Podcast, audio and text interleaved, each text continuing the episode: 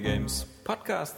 Das wird ein Spaß. Das wird ein Spaß. Alexander Laschewski-Vogt. Das wird ein Spaß. Das wird ein Spaß. Daniel Kuhn. Alexander Laschewski-Vogt. Daniel Kuhn. Das muss geil werden. 2 plus 1 ist bekanntlich 21 und deswegen begrüßen wir uns auch hier jetzt genau mit euch. Wir begrüßen euch und uns zum Area Games Podcast Nummer 21 an der Zahl und wir begrüßen euch in Form von Ja, Alexander? Und Johannes. und Daniel. Ja, so oft wie du die 21 gesagt hast, könnte man glauben, wir sind bei der Sesamstraße und Graf Zahl. äh, auch wenn, Count, ähm, count. äh, Genau, count, count. Äh, auch wenn äh, die, deine Herleitung mathematisch vielleicht nicht ganz korrekt ist. Wir haben, Ich bin auch nicht zur Schule gegangen. Ja, ja. Das, deswegen bin ich Online-Journalist geworden. Wir sind ja bekanntlich nicht wir wissen, ausgebildet. Wir sind ja nicht ausgebildet Ja. und äh, wissen eh nicht, was wir schreiben. Schulpflicht Ja. gab es nicht für Kinder, die in der Mülltonne aufgewachsen sind. Hätten wir was gelernt, wären wir Produktmanager. Ja, ich, ich bin ja auch ähm, nicht für den Podcast ähm, zum. Ich habe nicht Spr Sprache gelernt. Ja. Man muss wirklich Sprache studiert haben. Ja, das merkt man an den Tests. Oder meine Einleitung eben. So, Wir haben wie immer äh, eine lustige Dreiteilung äh, aus ähm, den News äh, der letzten vergangenen Woche, aus den Spielen, die wir gerade zocken und dann vielleicht noch so ein bisschen Multimediales, vielleicht aus der Welt des Kinos, man weiß es nicht. Wir waren letzte Woche alle zu dritt im Kino, eine Unternehmung, die man bestimmt äh, nicht so gern wiederholen möchte. es waren doch eklige Szenen, die sich da abgespielt haben. erzähl mir Johannes nichts mehr davon. Ja, ja. Aber wir fangen am besten an mit den News. Und, Das ist ja ganz was Neues. Äh, es, ist, es ist natürlich jetzt so ein bisschen saure Gurkenzeit bei den News, weil in, in Amerika ist jetzt mittlerweile auch dann so die Feiertagssaison. Heute, am Donnerstag, wo wir diesen Podcast aufnehmen, ist Thanksgiving. Ähm, Wir nehmen den übrigens gerade um äh, schon ziemlich, also schon um 12 Uhr mittags Ja, auf. wundert euch nicht, dass wenn um 16 Uhr in Amerika zwei Atombomben explodieren, wir das nicht mehr aufnehmen in dem Podcast. Das ist jetzt nicht irgendwie sozusagen äh, Respektlosigkeit gegenüber der Opfer, Ja, stimmt. sondern das ist einfach nur, wir haben es noch nicht Nicht mitbekommen. nur. Nee. Ähm, also bei den News, ähm, wir gehen gerade mal durch. Eine witzige Geschichte ist, dass die äh, neue Games Convention online früher startet und äh, einen Tag länger ist. Also das ist so, als ob irgendwie, äh, ähm, weiß ich nicht, ähm, äh, VW sagen würde, der, der Phaeton, der war so erfolgreich, dass wir jetzt noch mehr produzieren und ihn teurer machen. Ja, genau. Also, Oder wenn, wenn so, ein, so, ein, so ein Güllezug, der unheimlich Ja. stinkt, jede, jede Woche durchs Dorf fährt. man sagt, oh, Ja, diesmal kommt es früher. Nachfrage. Ja, und, und ich habe den Zug ein bisschen länger gemacht. Ja, wir haben mehr Gülle an Bord. ja. Ja, äh, keine Metapher von meiner Seite. Mir fällt Nee. so schnell nämlich nicht ein. Ich bin nicht Ja. so spontan kreativ wie ihr. Ja. Also mit, mit Gülle und, ach, das erste habe ich schon wieder vergessen. Vielleicht irgendwas mit stinkenden. Schlangen. Also Aber irgendwas. Games Convention Online ist doof, ne? Ich glaube, so rübergekommen. Vom 8. bis 11. Juli findet die jetzt statt. Na, hallo. Das ist zumindest gut, weil sie jetzt sich nicht mehr so auf einer Augenhöhe mit der Gamescon in Köln bewegen muss, sondern sagen muss, äh, Hat sie sich dann auf einer Augenhöhe... gegenseitig Konkurrenz machen. Ne? eben, eben, also äh, und, und Juli, ich meine, in dem Zeitraum, naja, ich weiß nicht, also da, da hat ja noch keiner Ferien, oder? Die, na, na doch, Juli schon. Ja, sie, sie wollen es so platzieren, dass sie nachher eine Ausrede haben, warum Ja, keiner da war. Genau.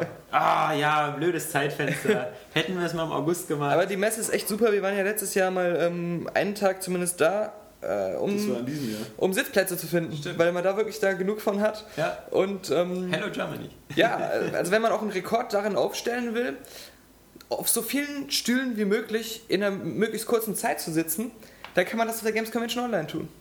Ja, äh, übrigens, ähm, das wissen ja die meisten User vielleicht noch nicht, weil sie ähm, sagen, Twitter, Facebook, diese ganze Scheiße geht mir sowas von meinem Arsch Ja. vorbei. ähm, mit diesem neumodischen Quatsch. Äh, ich, ich bin froh, dass ich weiß, wie man eine SMS schreibt.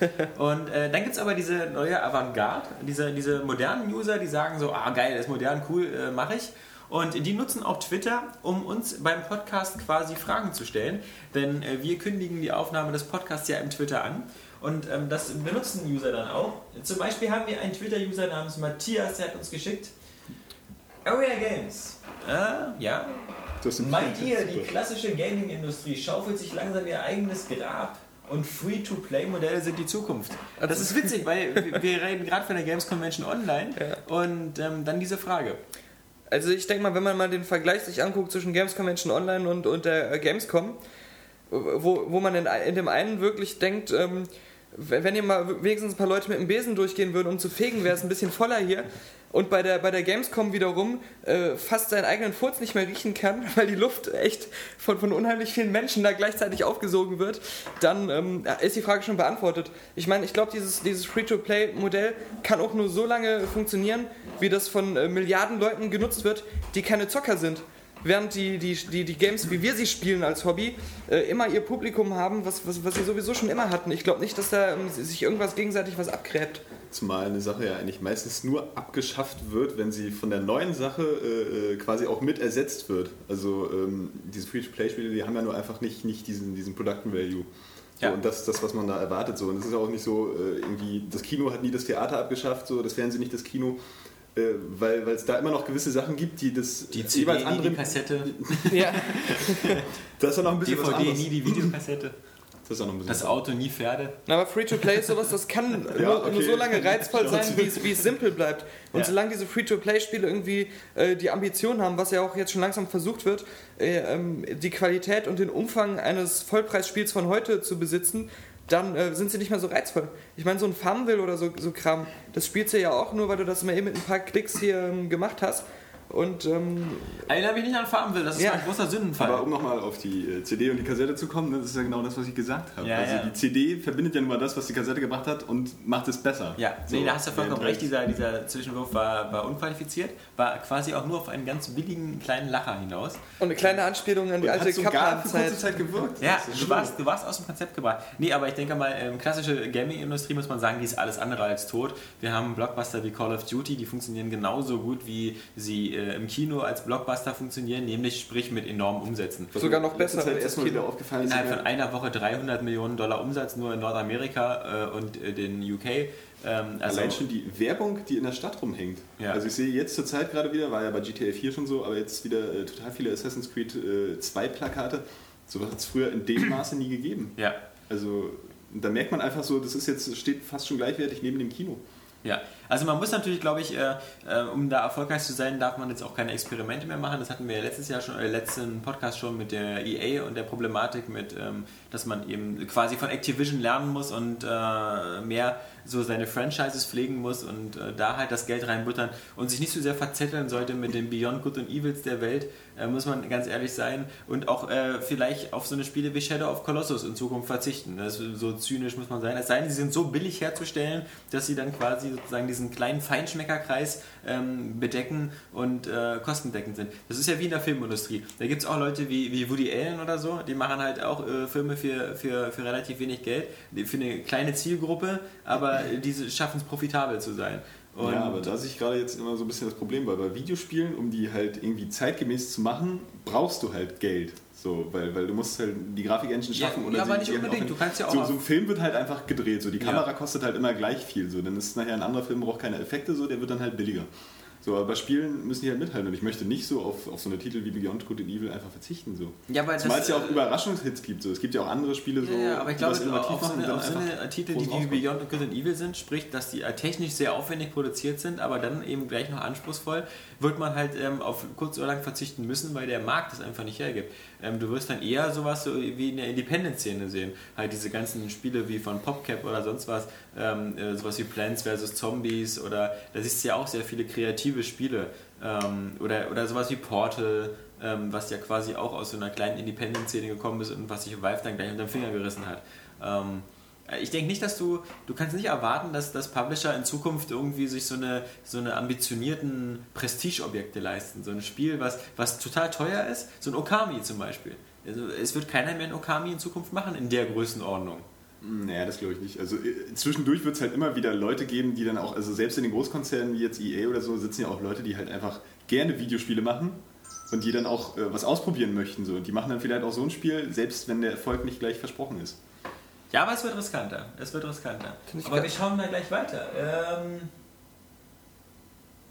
ja, das ist mit einer Querverlinkung, das wird jetzt kompliziert. Und zwar der äh, Philipp Sonderegger, der fragt uns, sind Spiele zu günstig und verlinkt dabei auf einen Kommentar von Gamers Global. ja, ja, da schmunzelt der Daniel. ja, da schmunzel ich. da lache ich sogar gehe mal wieder gern dahin, um etwas zu lachen. Okay, das ja, hat aber, es, man muss sagen, es hat geschrieben der Roland Austinat, ja, ähm, der den ist wir nett. sehr schätzen, ähm, aus den, seiner alten Zeit, wo genau. er noch PR-Hure war für Works. Der auch auf, auf jedem Event immer ein, ein, ein echt unterhaltsamer Kollege ist, der auch sehr lustig ist. Ich werde nie vergessen seine Geschichte, die er erzählt hat, als er irgendwann mit seinem Hund spazieren gegangen ist und äh, mit einer Frau sich die Leine so verheddert hat von, von dem Hund von der Frau. Und er dann irgendwie so murmelte, äh, Don't cross the streams. Und das ist natürlich aus Ghostbusters Ja. die Anspielung. Und sie das kannte. Das, das sind immer so kleine Geschichten des Lebens, die hört man nur bei, bei Austinat. Sie kannte das ja. Ja. Was hat der Roland denn gesagt? Na, äh, der Roland, ich habe das jetzt mal kurz überflogen, das ist die alte Diskussion, dass Spieleentwicklung immer teurer wird. Ich sehe da so einen zwei Seiten langen Kommentar. Du kommst hier in 10 Sekunden, ich habe das Thema überflogen. Ja, weil das Thema so alt ist, äh, sorry, das ist immer dasselbe Gebrabbel. Wir hatten es auch schon mal in unserem Podcast, sorry. Ähm, dass natürlich in Zeiten, wo die Spiele immer teurer werden, ähm, vielleicht eben auch äh, die, die, die Spielpreise angehoben werden müssten, die ja seit, wir wissen es, seit irgendwie knapp fast 15, 20 Jahren quasi stabil sind. Wir haben damals für ein Super Nintendo-Spiel 120 D-Mark bezahlt, zahlen jetzt für ein äh, Wii-Spiel sogar nur 49 Euro. Also ist ja fast billiger geworden. Ähm, aber ich kann nur sagen, man braucht darüber nicht diskutieren. Es ist, äh, ein Spiel ist genauso ein Handelsgut wie ein Buch, wie ein Auto, wie ein äh, äh, Flugzeugträger oder ein Atomkraftwerk. Sprich, Ja. Angebot und Ich habe mir Nachfrage. letztens wieder zwei Flugzeugträger gekauft. Eben. Nur weil du mit deinen Armutsproblemen da nicht mitreden kannst. Also Daniel besitzt zwei Flugzeugträger. So, und Johannes, der macht ständig bei Gewinnspielen mit, um wenigstens mal ein Schlauchboot in die Finger zu kriegen. Nein, aber ich meine, äh, Angebot, äh, äh, der Preis äh, findet sich quasi durch die Nachfrage und ähm, ach mein Gott. Sehen wir doch Call of Duty, da ist das Spiel nur ein bisschen teurer gewesen, 3, 4 Euro. Und wir werden es auch sehen mit Final Fantasy 13, was bestimmt ein paar Euro mehr kostet als. Und wenn, wenn du als Käufer sagst, ah, da mache ich nicht mit, ich habe mein Leben lang nur 50 Euro bezahlt, ich zahle jetzt nicht 60 Euro, dann Naja, in der Hinsicht sehe ich aber, denke ich aber, so, da müssten die Preise aber auch wirklich flexibler sein. So, äh, man kann es durchaus rechtfertigen. Gebrauchtmarkt gibt es immer noch. Äh, ja, ja, klar. Viele Sachen so, so günstiger Call of Duty der 4 Zeit. ist halt Ja. teuer produziert, so ist aufwendig, ist, äh, Call of Duty 4, ja, naja, ist egal. Ist, äh, ist auf jeden Fall ein aufwendiges Spiel, ist auch ein geiles Spiel, äh, darf ruhig ein bisschen mehr kosten. Final Fantasy genauso, aber Final Fantasy 13 zum Beispiel ist dann auch ein Spiel, das garantiert zehnmal so lang ist wie Call of Duty 4. So, und ich habe da einfach schon wieder viel mehr Spielwelt, äh, Spielwert. Ja gut, aber ein Gut, Dragon Age, abgesehen vom- vom Dragon Age ist genauso lange Ja. äh, und, und äh, kostet dann vermutlich weniger. Und äh, Call, ja, neben dem Multiplayer, Also, es wo hat, willst du denn da eine Rechtfertigung für finden? So. Nee, also ich, du, du musst gar keine Rechtfertigung finden. Du musst nur einfach sagen, pass auf Leute, äh, wie viele Leute wollen mein Spiel unbedingt haben und was sind sie bereit dafür auszugeben? Wenn ich wie bei Modern Warfare 2 es schaffe, eine Prestige Edition in den Laden zu bringen und dafür 149 Euro verlange, wofür ich schon Nintendo DS bekomme oder eben auch ganz viele andere schöne Sachen. Ja, und du bekommst aber auch ein Nachtsichtgerät. Äh, ja, ich finde es ja auch in Ordnung. Ich, ich, ich verurteile ja keinen, der das kauft. Aber ich meine, äh, ich glaube kaum, dass das Nachtsichtgerät ungefähr den Wert von 70 Euro hat. In der Herstellung oder sonst irgendwie was. Auch wenn es cool ist, Daniel. ja, das ist cool. ist, nee, aber, vom Preis, also die Herstellung, ich meine, es wurde von, von kind, kleinen Kinderhändlern zusammen, Händen zusammengeklebt. Ähm, und, und Kinder kriegen ja, nur mal wie man weiß, eigentlich offiziell gar kein Gehalt. Sonst wäre es ja Kinderarbeit. Und so ist es nur ein Hobby gewesen. Ähm, nee, das, Damals das auch der stimmt, gearbeitet, ne? Ja. Nein, aber ähm, ich sehe das auch so, also es gab ja jetzt einige Kommentare sowohl von Sony als auch von Microsoft, dass ähm, die Industrie auch irgendwie gucken muss, dass sie ähm, Preise macht, die auch irgendwie ausdrücken, dass sie ähm, einen gewissen Wert anbieten. Also dass die Produkte, die sie verkaufen, dass es kein Billigscheiß ist, sondern dass es durchaus auch Geld wert ist, was sie da anbieten wollen. Ja. Und ähm, der Gedanke ist ja auch äh, nicht zu verachten. Genau, aber diese, diese, diese, sozusagen, diese Fehlentgleisung hatten wir schon mit der PlayStation 3, als sie 600 Euro gekostet hat. Ja, das Wo ist eben genau die Argumentation genau, war, aber- das ist ein teures, wertiges Gerät und, und Microsoft hatte genau diesen selben Schnaps-Idee, als sie gesagt haben, okay, wir Ja. präsentieren euch die Xbox 360 für 479 Euro. Man- Erstmal so betretene Stille bei allen anwesenden Journalisten, dann so leichtes Kopfrunzeln Ja, dann hört man hinter den Kulissen schon zwei Pistolen. und, und, und dann, so, dann natürlich auch wirklich damals war sich da keiner zu blöde, wieder die Argumentation zu bringen, wenn wir die günstiger machen würden, würde der Verbraucher denken, sie wäre weniger wert. Ja. Und das ist Quatsch, so denken Verbraucher nicht. Es gibt zwar in der BWL den sogenannten Snob-Effekt, das heißt, dass man einen Preis Den so weit Apple-Effekt. hochtreiben kann. Ja, so ein bisschen. äh, in die Richtung geht aber dass man einen Preis so weit hochtreiben kann, dass es immer Leute gibt, die den kaufen, weil sie dann glauben, wenn es besonders wertvoll ist, ähm, äh, kaufen sie sich was ganz Besonderes. Das ist ja eine Automobilindustrie. Kann ich mir klappt auch das denken. Aber jetzt also kommen wir viele Leute sind so drauf. Was teurer ist, muss auch besser sein. Ja, genau. Allerdings ist das Problem, es gibt auch die Gegenseite. Also wir- wir denken kommen auch so, zu ist dem billiger Punkt- und müsste genauso gut sein. Ist aber auch auf Quatsch. auf den ich eigentlich hinaus wollte, und zwar, dass äh, man irgendwie eine Balance schaffen muss zwischen diesem Gedanken, dass man dem Käufer auch irgendwie ähm, sagt, äh, wir verkaufen hier was, was einen gewissen Wert hat, aber auch ähm, dem Gefühl, dass der Käufer auch weiß, dass er tatsächlich ein etwas Angemessenes für den Preis auch bekommt. Und das war eben nicht der Fall. Die meisten Leute haben sich gedacht, äh, äh, das, das Ding ist einfach nur teuer und ich krieg dafür jetzt äh, nicht das, was, was ich mir unter dem Preis vorstellen würde eigentlich. Ja. Na, vor allem die Sache ist so ganz einfach, die Spielehersteller müssen einfach Spiele auf den Markt bringen, die von vielen Leuten gespielt werden und dann stellt sich die Frage des Preises gar nicht, weil dann einfach die Masse das macht. Wenn Call of Duty Modern Warfare angeblich 200 Millionen US-Dollar in der Herstellung gekostet hat und innerhalb von, von einer Woche 300 Millionen einspielt und dann sagen wir mal bis zum Ende des Jahres vielleicht dann 500 oder 600 Millionen Dollar, dann habe ich da einen Nettogewinn von 300 Millionen. Wenn World of Warcraft jeden Monat irgendwie äh, 10 Millionen US-Dollar reinspielt, einfach nur so an Abogebühren und ich muss dann vielleicht 3 Millionen abführen, weil ich muss ja noch wirklich diese blöden, scheiß teuren Server bezahlen und diese ganzen Community-Helper, ähm, dann lohnt sich das aber trotzdem. Also warum soll ich da irgendwie Mitleid mit der Spieleindustrie haben, die, wenn sie erfolgreiche Produkte macht, damit auch richtig viel Asche macht, genauso ja. wie mit den Beatles Rockband oder so. Ja, die Armen müssen da die Lizenzgebühren an Yoko Ono und Co. zahlen, aber wenn, wenn das ganze Produkt dann wieder sich ansprechend verkauft, und das hat es ja nun getan, mhm. dann ist es am Ende auch wieder ein Erfolg. Da brauchen sie einen Downloadable Content raus. Wer hat denn Mitleid mit denen? Nein, dieser Mitleid ähm, kommt halt bei, bei, bei, bei Kommentaren wie halt ähm, der von, von Roland Aussehen bei Glamers Global durch, dass man eben sagt, okay, die Leute müssen sich daran gewöhnen, dass sie für ihr Hobby äh, einfach mehr Geld ausgeben, weil die Spiele einfach viel teurer in der Entwicklung geworden sind als vor 20 Jahren.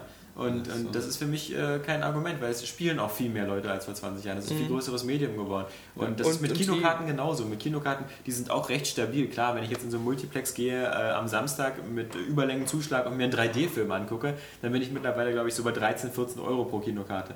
Aber die normale Durchschnittskarte haben wir ja erst vor kurzem wieder gesehen. Die kostet eben immer noch so zwischen 7 und 8 Euro. Mhm. Und äh, ich, ich gucke mir einen Film an wie 2012, der hat auch 200 Millionen in der Herstellung gekostet. Ja. Ich kann mir für die 7 Euro aber auch irgendwie 2 äh, Euro Küken angucken. Ja. Äh, der hat vielleicht 3,50 Euro gekostet oder so. Plus die Frisur von Til Schweiger. Also, mm, das ist ja auch. Ich gehe auch nicht ins Kino und sage mir so: äh, Moment, äh, der Film hat 200 Millionen gekostet, jetzt kostet die Kinokarte leider 114 Euro. Sonst äh, kriegen wir das wieder nicht rein. Also.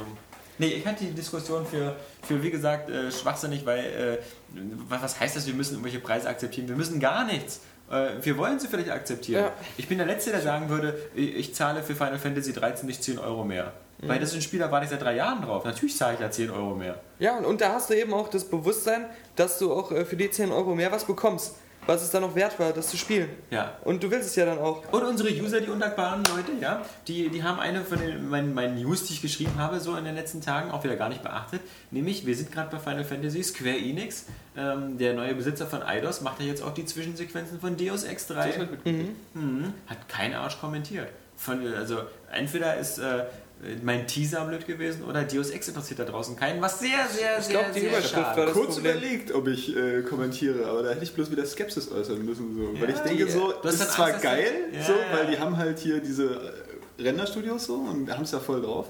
Aber ich möchte nicht so eine, so eine Over-the-Top-Zwischensequenzen, wie sie halt dann für so, so Anime-Style-Spiele äh, üblich sind. Ja in Deus Ex haben, weil das für mich immer noch so einen realistischen Anspruch hatten. Da möchte ich nicht irgendwelche Leute, die eine Zeitlupe in ich erinnere mich, werfen und die in der Luft Deus, zerschießen. War nicht bei Deus Ex 2 Invisible War der Anfang auch schon so ziemlich ja, äh, so Naja, aber noch auf, diesen, auf, diesem, auf diesem Niveau auch vom ersten Teil, weil du hast ja diese Implantate und so und er kann dann halt höher springen. Ich gerade auch erinnert, dass äh, im, im, ersten Teil, den ich ja immer noch, auch wenn ich den zweiten genau wie du ja eigentlich auch ganz gut fand, aber der erste war viel besser, mich noch viel mehr eingezogen und da gab es ja gar keine Cutscenes oder sowas. Ja. Da ging es ja auch direkt am Anfang eigentlich los. Es gab denke, ja nur so ein bisschen Ingame-Zeug. Die reden auch nur vom Intro, glaube ich. Ja. Also ähm, ich glaube nicht, dass es jetzt viele Cutscenes geben wird. Weil das wäre scheiße eigentlich.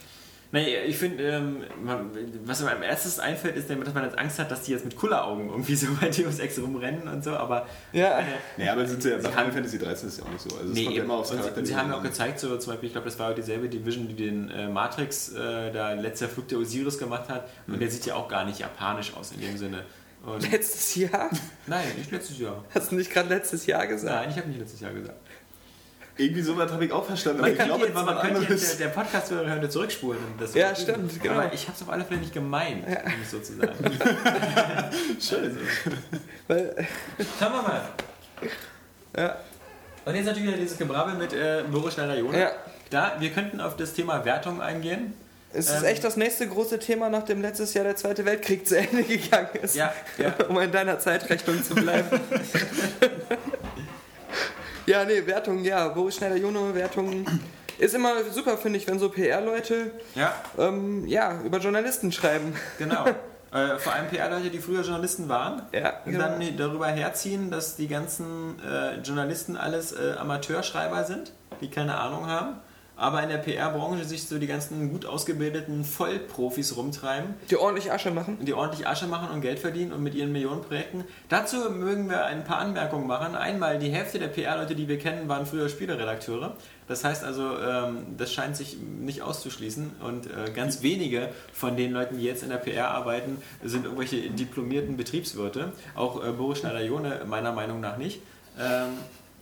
Das, das, das äh, wäre jetzt die Qualifikationsfrage. Aber die ganz andere Frage ist eigentlich die, ähm, äh, was, was, so, was uns nicht gefällt, ist, wir haben zwei Themen. Einmal diese Geschichte mit dem Spieletest, können wir gleich noch was zu sagen. Aber was halt mitschwingt, und das macht uns, glaube ich, als Redakteure eher wütend, ist so ein bisschen dieses herablassende Gefühl, dass man irgendwie als PR-Mensch hier irgendwie äh, in einer richtigen großen Firma arbeitet, seinen Microsoft-Firmenausweis hat, alles total wichtig und serious business. Getränkeautomat. Und Getränkeautomat, alles total wichtig. und wir alles hier nur so die kleinen Schreiberhansel sind. Dazu möchte ich mal Nummer eins sagen. Der, es gibt keinen keinen äh, Job in, in der deutschen Branche, ähm, der weniger anspruchslos ist als, als meinetwegen PR-Manager. Denn was macht man? Man, man? man macht die PR für Spiele, die aus dem Ausland kommen. Äh, man sitzt äh, bei Microsoft in seiner Butze und bekommt den Auftrag, hier, mach mal PR für Halo ODST. Mach mal PR für Forza Motorsport 3. Also was willst du da falsch machen? Also willst du, willst du, willst du, du, du, das Einzige, was du falsch machen kannst, ist, dass du die falsche Werbeagentur damit beauftragst oder so. Aber das sind teilweise alle Selbstläufer und selbst die Leute, die bei Activision in der PR arbeiten oder so. Ähm, hier, du hast dieses Produkt, das heißt Modern Warfare 2. Krieg das mal in den Laden, ja? Ja. Hier Ähm, hast du noch tausend äh, fertige äh, Werbetrailer, hast du Die tausend fertige Screenshots. genau. Ja, und, und äh, verbreite die mal ein die bisschen. richtige Art von Konter, wenn man den Job der anderen runtermacht? Nein, aber das äh, sollte man vielleicht nur mal, da, da hast du, magst du recht haben, aber äh, bevor ich mir hier so sehr ans Bein pissen lasse als Journalist, äh, möchte ich dann auch gerne mal den Urinstrahl in die andere Richtung halten. Was genau wurde denn überhaupt gesagt? Ähm, wenn, du, wenn du nicht so im Thema bist, dann einfach mal einen Moment die Klappe halten. Ich möchte jetzt auch wissen. Also das ist das Problem eben, wenn, wenn unqualifizierte Hobbyjournalisten versuchen, So, was zu wie dem du. Thema zu sagen. Genau. Du, wie Also- also, zu dir habe ich eine journalistische Ausbildung, aber hm, Ja, Abgebrochen. sicher. tatsächlicherweise. Ja, ich habe auch Nächstes Mal bringe ich BWL. mein äh, Zertifikat mit. Ich habe ich hab vier Semester BWL studiert, das sind vier Semester mehr als Boris schneider Ich hatte äh, Deutsch- und Englisch-Leistungskurs im Abi. Also, ja. Und wir hatten mal einen, der war in der Film AG. ja, genau. das. Aber das soll gar nicht das Thema sein. Das Thema ist Spieletest und ob man Spieletest abschaffen muss und ob Wertungen nicht vielleicht scheiße sind. Ähm, Ja. Dazu ähm, ein ganz einfaches Thema. Ähm, Wir haben ja auch schon tausendmal, es ist ja Tausendmal unser Top-Thema der letzten Wochen, Ja. Monate gewesen schon. Ja, Also, und vor allem Wertungen, äh, dazu nur eins, Wertungen werden von Usern verlangt. Ja. Irgendeine Form der Wertung. Ob das jetzt drei Sternchen sind, zwei, äh, zwei Daumen hoch, äh, äh, drei Schwänze nach unten oder äh, sieben Sternchen und ein Kullerbauch oder so. Irgendeine Art der, der, der Wertung muss am Ende drunter stehen. Und da, selbst bei ähm, Kunstformen wie, wie Filmen, die noch äh, subjektiver sind, wird am Ende irgendeine Art der Wertung gemacht. Ob das nur wie bei Amerikanern eben halt eine 5 von 5 oder eine 4 von 4 oder eine äh, Daumen hoch, Daumen runter, Daumen halb links, rechts ähm, ist. Es muss immer irgendwas sein, damit eine Vergleichbarkeit hergestellt werden kann. Denn nur auf reiner Textbasis kriegt man leider keine Vergleichbarkeit hin. Das Lustige ist, wir, eigentlich würden wir lieber keine Wertung machen, Ja. damit äh, nämlich irgendwie so gefühlte 80% der Leute ähm, endlich mal unseren Test lesen, die es vorher nicht getan haben. Äh, allerdings, wenn wir die Wertung weglassen, wissen wir, dass diese 80% gar nicht mehr lesen. Also, dass die, ja, und das, das ist eben das, das Problem, was, was, was man da hat. Vielleicht würden Weil wir wünschen uns das wirklich nicht. Ein bisschen kürzer wäre. Ja, deswegen werden deine Rounds-Up bestimmt ja auch gut gelesen. Oder die, die heißen ja bei uns nicht Roundup, die heißen ja versprochen. Die heißen ja bei uns. Ja, ja. Ähm, Testrunde.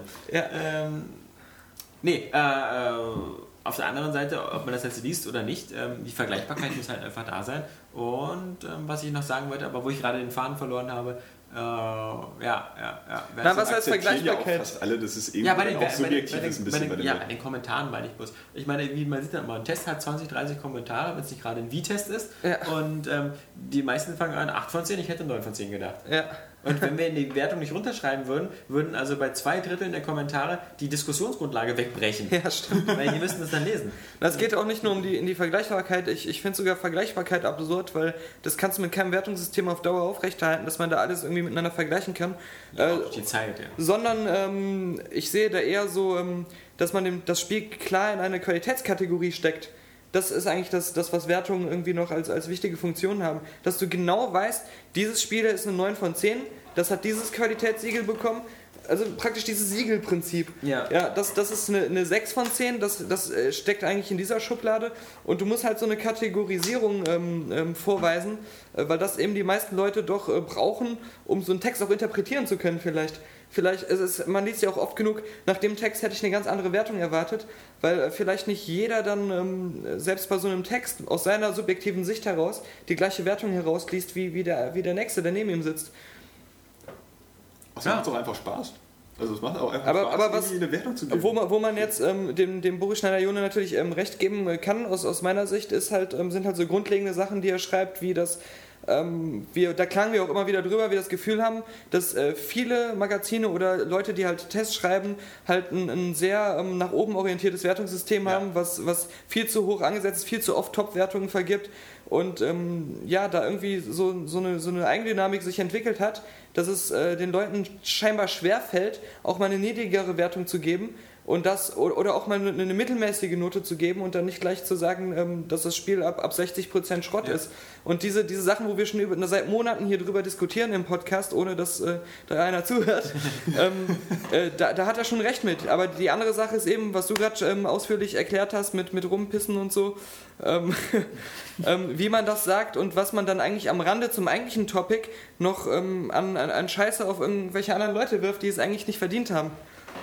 Eben, der Ton macht die Musik und es gibt ja äh, zwei Themen, die, die, die Boris äh, angesprochen hatte. Einmal Spieletest, wo wir gar nicht so weit von entfernt sind. Das andere Thema war das mit Embargos. Da sind wir noch viel weniger weit von entfernt, weil uns, äh, wir haben gar keine Probleme mit Embargos. Wir haben auch keinen Anspruchgedanken. Ähm, wir wissen ganz genau, dass das eine freiwillige Leistung der Publisher ist, uns die Muster zur Verfügung zu stellen. Es gibt immer Publisher, die stellen die Muster genau pünktlich zum Release zur Verfügung. Das sind halt sowas wie, wie Rockstar oder so, wo die Spiele wirklich dann mit etwas Glück, wo wir uns die meistens selber auf, über Handel vorher kaufen, damit wir ein paar Tage Vorlauf haben, ist auch gar kein Problem. Das sehe ich auch, äh, das, das sehen wir nicht als Problem. Nun mag das äh, For Players bzw. Jörg Lugel als Problem sehen. Für uns ist es kein Ding. Ähm, ich will auch keinen Test zwei Wochen vor Release auf der Seite haben. Ähm, das, das, äh, das, das bringt, glaube ich, auch den Leser nichts, wenn sie jetzt den Assassin's Creed Test zwei Wochen vorher lesen, weil der ist dann schnell wieder vergessen. Und wichtig ist, dass du halt ein, zwei Tage idealerweise bevor das Spiel im Handel ist, den Test hast, weil dann, oder gleich zeitgleich zum Verkaufsstart auch, weil es gibt auch nichts Befriedigendes, als einen Test zu lesen und zu sagen, "Ey, das klingt geil, das will ich haben, jetzt gehe ich heute Abend zum Mediamarkt und hol mir das. Und nicht so, oh, geiler Test, ich Ja. gehe jetzt in vier Wochen und kaufe mir das Spiel. Und ähm, äh, bis jetzt kommt das immer eigentlich ganz gut hin. Und auch bei Spielen, die jetzt ähm, es gibt ja viele Spiele, glaube ich, wie, wie, wie, wie, halt Modern Warfare 2, da warten die Leute nicht, bis die ersten Tests da sind. Die Leute haben das Spiel seit, seit, seit Monaten vorgestellt, bei ihrer Spielegrotte, bei ihrem Digigames, bei ihrem Amazon, bei ihrem äh, GameStop, der bei ihnen an der Ecke ist. Und äh, sie, sie wollen es auf jeden Fall haben. Äh, ich glaube, ähnlich ist es bei, bei, bei anderen so sehr großen Franchises. Und da ist es dann schön, dass dann der Test kommt. Und es wird auch noch eine, eine Minderheit geben, die erstmal den, die Tests abwartet. Aber die meisten, die, die, die haben sich ihr Bild schon gemacht von dem Spiel oder die Erwartungshaltung. Ähm, was ja auch nicht verkehrt ist. Ähm, wir sind auch alle in Terminator 4 reingerannt, weil, Ja. weil der Name so cool ist. Obwohl wir es eigentlich dann im Weil Nachhinein sehr bereut haben. geil war. Weil der Trailer auch geil war. Ja. Aber wir haben nicht erst irgendwelche Testberichte abgewartet, wobei die vermutlich uns auch irre geführt haben. Also wenn, wenn so, ein, so eine Embargo-Geschichte ähm, richtig gut gemacht wird, ist es auch für einen Tester ein super angenehm, weil er kriegt dann das Spiel so ein bis zwei Wochen, äh, bevor es rauskommt, Ja. zur Verfügung gestellt als Vollversion. Manchmal als, als Debug-Code, was man dann auf der Debug-Konsole spielt, aber das, das ist ja auch in Ordnung. Und weiß dann auch genau, ich habe jetzt ähm, hier ein bis zwei Wochen Zeit, das Spiel richtig in Ruhe zu spielen und ich weiß, dass die anderen Magazine keinen Test rausbringen dürfen. Das heißt, wenn sich jemand, was bei uns eh nicht der Fall ist, unter Druck gesetzt fühlt, immer der Erste zu sein, dann kann er seinen Test nicht früher bringen und äh, kann dann auch mal sich mal richtig Zeit lassen, so ein Spiel zu spielen. Und ähm, dann ist halt so, du, du weißt, das Spiel wird vorher nicht im Handel sein. Das heißt, es gibt nicht Milliarden User, die dann schon ihre Meinung ins Netz gestellt haben, weil das ist auch immer so, so eine Sache. Dann ähm, hast du schon in tausend Foren gelesen, wie, ob das Spiel gut ist oder nicht. Und dein Test ist dann irgendwann ein bisschen äh, in, in der Menge verschwunden. Und ähm, das sind eben, das sind einfach gute Testbedingungen. Und da kann ich dann auch verstehen, wenn der ähm, Publisher sagt, ich gebe euch jetzt diese tollen Bedingungen, aber bitte, wenn ihr das Spiel nicht mögt, ihr dürft ja gerne noch eine schlechte Wertung geben. Ja. Macht das nicht unbedingt zwei Wochen bevor es rauskommt, Ja. damit wir schon unsere ganze Werbekampagne im Arsch haben, bevor sie überhaupt angelaufen ist. Ja. Und ähm, das ist ja absolut auch nachvollziehbar und legitim. Ähm, doof ist es dann bloß, was, was ich auch äh, echt. Das ist eine, so eine kleine Seuche davon, wenn, wenn diese Embargos einfach ähm, praktisch benutzt werden, um speziell Online-Magazine auszubremsen und ähm, also Printmagazine ähm, einfach zu bevorteiligen, dass die ihren Test halt ähm, äh, echt äh, schon mehr viele Tage vorher ähm, bringen dürfen. Und du halt das Gefühl hast, du hättest deinen auch schon vorher haben können. Und es hätte auch Sinn gehabt, den schon früher zu bringen, aber ähm, ich muss halt warten, während andere Leute ihren Test schon online stellen. Und diese Ungerechtigkeit, die ist halt so eine Sache, wo man sich äh, dran stören kann. Oder was auch schlimm ist, wenn so ein Spiel in Amerika schon längst auf dem Markt ist und es gibt hunderte von US-Tests oder japanischen Tests, aber du hier, deutscher Journalist, äh, du hast hier ein Testmuster bekommen, du musst jetzt noch warten, bis du dein, dein, deine Meinung dazu rausbringst. Und ähm, Genau, worüber man sich, man sich auch streiten kann, zum Beispiel ist über, über äh, das gibt es eher selten, sehr restrikte Embargos, was Story-Spoiler angeht. Denn natürlich ist es so, das sagt schon der gesunde Menschenverstand, wenn wir Tests schreiben, ähm, dann versuchen wir natürlich irgendwelche Spoiler zu vermeiden, indem wir erklären, irgendwie, wie überraschend der letzte Endboss ist, weil wir hätten nie erwartet, äh, dass der Typ, der am Anfang dein Kollege ist, dann am Ende dein Endgegner ist. Ja? Ähm, natürlich wird sowas in keinem Test zu finden sein, aber es gibt manchmal äh, einige Titel, wo du halt wirklich so drei, vier DIN A4 Seiten bekommst mit Sachen, die du nicht erzählen darfst das ist manchmal ein bisschen seltsam, weil das sind Embargos, die sind meistens mit dem Street Day dann gleichgesetzt. Das heißt, ich darf über ein Spiel, was an dem Tag dann auch erscheint, aber nichts Bestimmtes erzählen oder zeigen. Und das ist immer ein bisschen seltsam. Man versteht ja die Idee, die dahinter ist und klar, man, man will das Spiel auch nicht beschädigen, dadurch, dass man schon alles vorher ausplappert, aber ähm, Leute, so ist ja auch dann ein bisschen das Internet. Ähm, spätestens drei, vier Tage später ist alles, alles, was äh, aus diesem Spiel irgendwie bekannt ist, entweder bei YouTube oder sonst irgendwo. Und ähm, dann braucht man auch nicht jetzt bei, bei Spielen, auf die man eh ein Embargos macht, dann noch so die Hand Es ist ja auch irgendwie ähm, die Verantwortung des Redakteurs, des Testers, einen Test zu schreiben, der dem Spieler nicht das Spielerlebnis kaputt macht. Ja. Und, ähm, wenn, und, und die, die Leser, die wollen ja auch nicht gespoilert werden. Das heißt, wenn du äh, unnötigerweise, obwohl es überhaupt nicht zu deiner Rezension beiträgt, äh, Story-Spoiler in deinen Text einbaust, dann wollen die Leute deine Tests auch in Zukunft nicht mehr lesen. Das heißt, ähm, das ist auch irgendwo so eine, so eine ähm, umfangreiche Restriktion, die gar nicht nötig ist, weil das nicht das Bestreben des Testers ist, sowas überhaupt reinzubringen. Obwohl es von mitunter auch Leute gibt, die sich nicht so richtig zurückhalten können so, und da echtes Talent für haben, für, für versehentliche Spoiler. Ja, aber dann, liest, dann lesen die Leute den Test irgendwann das nicht. Das sind ja auch so, so manchmal so dezente Sachen, so so, so bla bla bla, es gibt hier diese und jene Partei. Gibt es vielleicht auch noch eine dritte Partei? Äh, das verraten wir hier nicht. Genau. So, also bescheuert. Bleiben wir kurz ein bisschen beim Twitter. Äh, der User Pascal schreibt uns, wir sind doof, vor allem Daniel. Komme ich jetzt ins Fernsehen? Mhm. Nein, Kann weil das ein Podcast ist. Außerdem wissen das schon alle. Ja.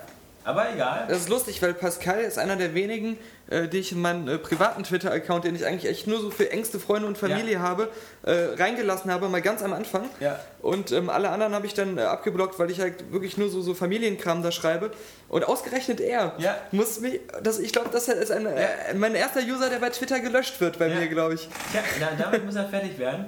Ähm, dann haben wir einen Martin H., der sagt, da sich das Jahr 2009 langsam dem Ende zuneigt, was waren eure Spiele des Jahres 2009? Ist zwar eine nette Frage, aber die werden wir uns aufheben, weil wir sind ja nicht bekloppt. Das ist ja nicht der letzte Podcast ja. in diesem Jahr. Und das ist natürlich so ein Thema, wo wir, glaube ich, dann so bei äh, Gebäck und äh, Spekulatius und äh, netten Tee sitzen Spekulatius wäre ja auch gekocht, ne? Ja.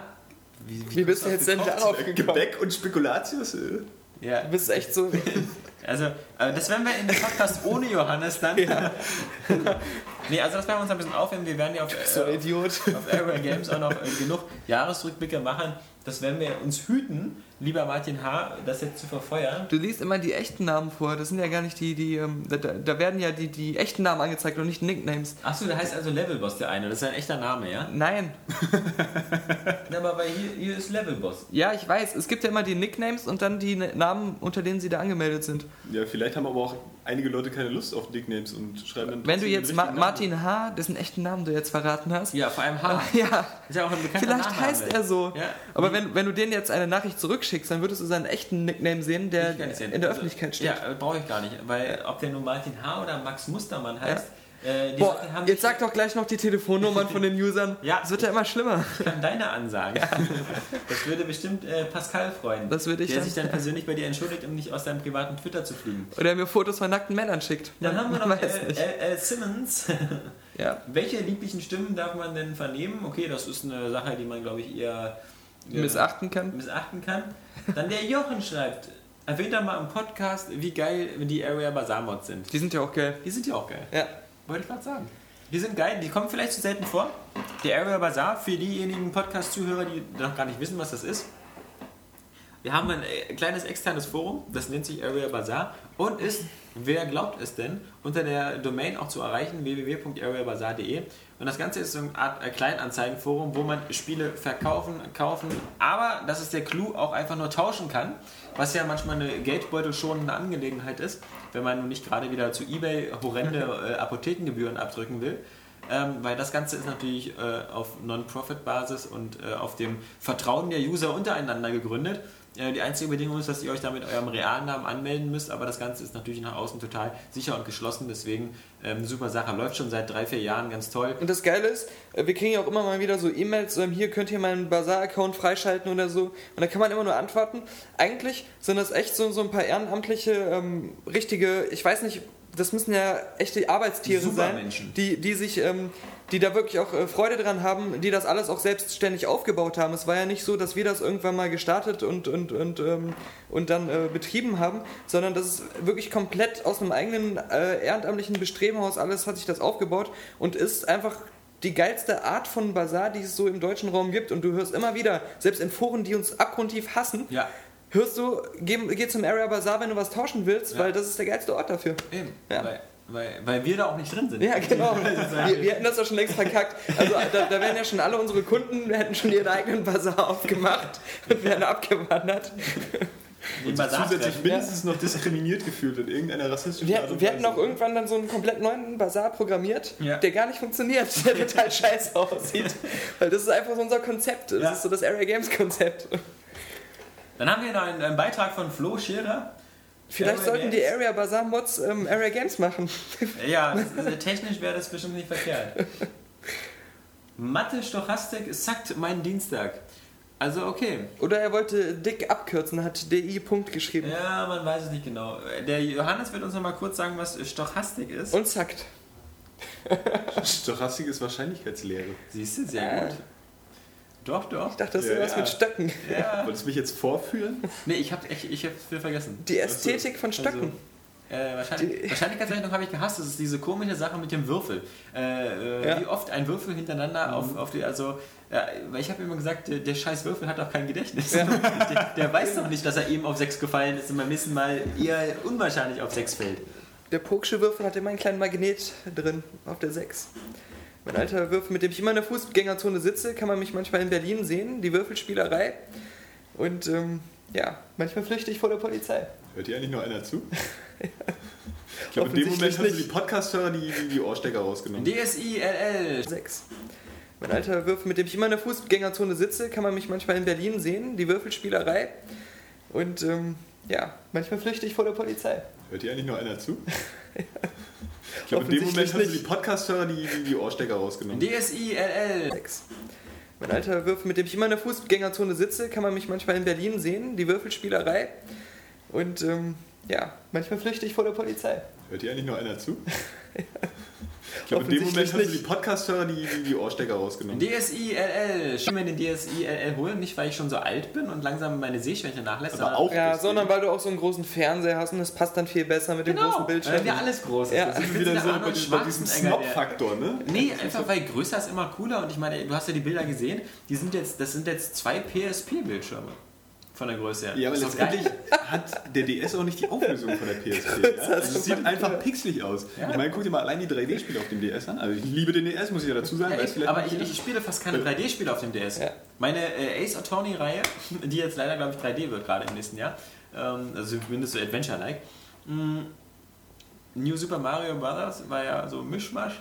Ja, aber vielleicht noch so das nächste Zelda wieder, genauso wie das davor. Oder, oder Mario Kart irgendwie. Ey, hallo, pass mal auf, du Pappnase. Jetzt habe ich dich nämlich fett am Arsch. Das ist, Jetzt kommt's. äh, von der Grafik her ist es ungefähr vergleichbar mit dem N64. Ja, ist ja okay. Und das hast du auf einer, auf einer 50 cm Glotze geguckt. Na, eher Nee, nicht. nee, das N64, das N64 äh, hatte der Punkt, dass es eigentlich so, so immer diese, diese Kantenblättung oder sowas Ja, ja. drin hat und dadurch eigentlich verschwommen wirkte.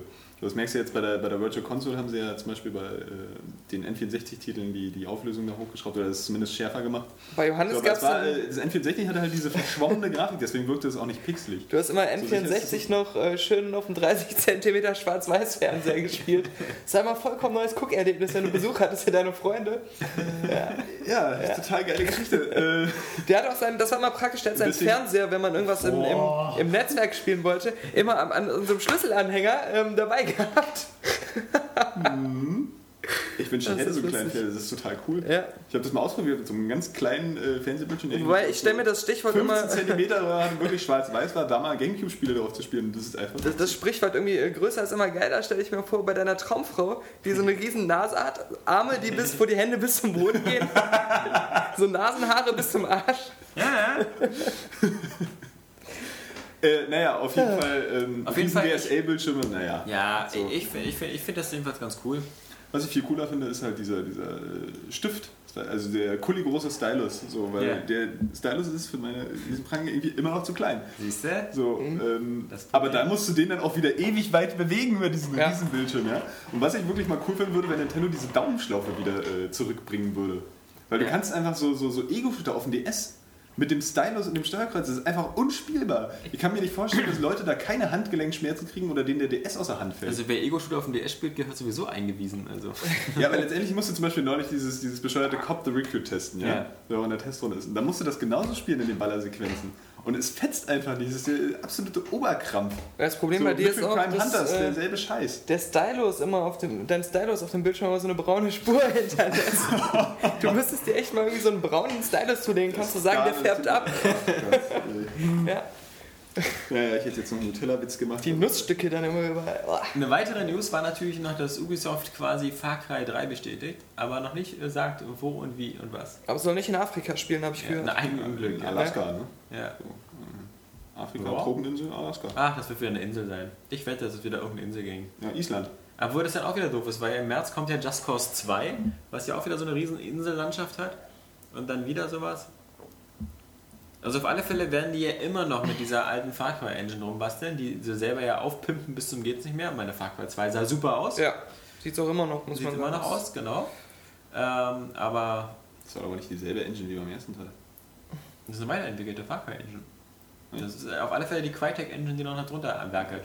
Die aber von Ubisoft in Montreal äh, sozusagen gepimpt wurde und überarbeitet und äh, ich. Ja, wenn sie die so weit pimpen, dass sie wieder up to date ist, ist ja alles gut.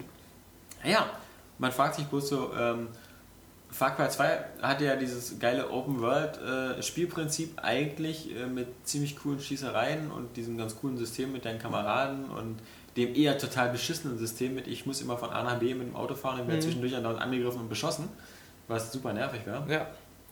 Das ist auch einfach so ein Spiel, also man muss eben echt Credit dafür geben, dass es ein ganz eigenes Survival-Shooter-Erlebnis erzeugt hat.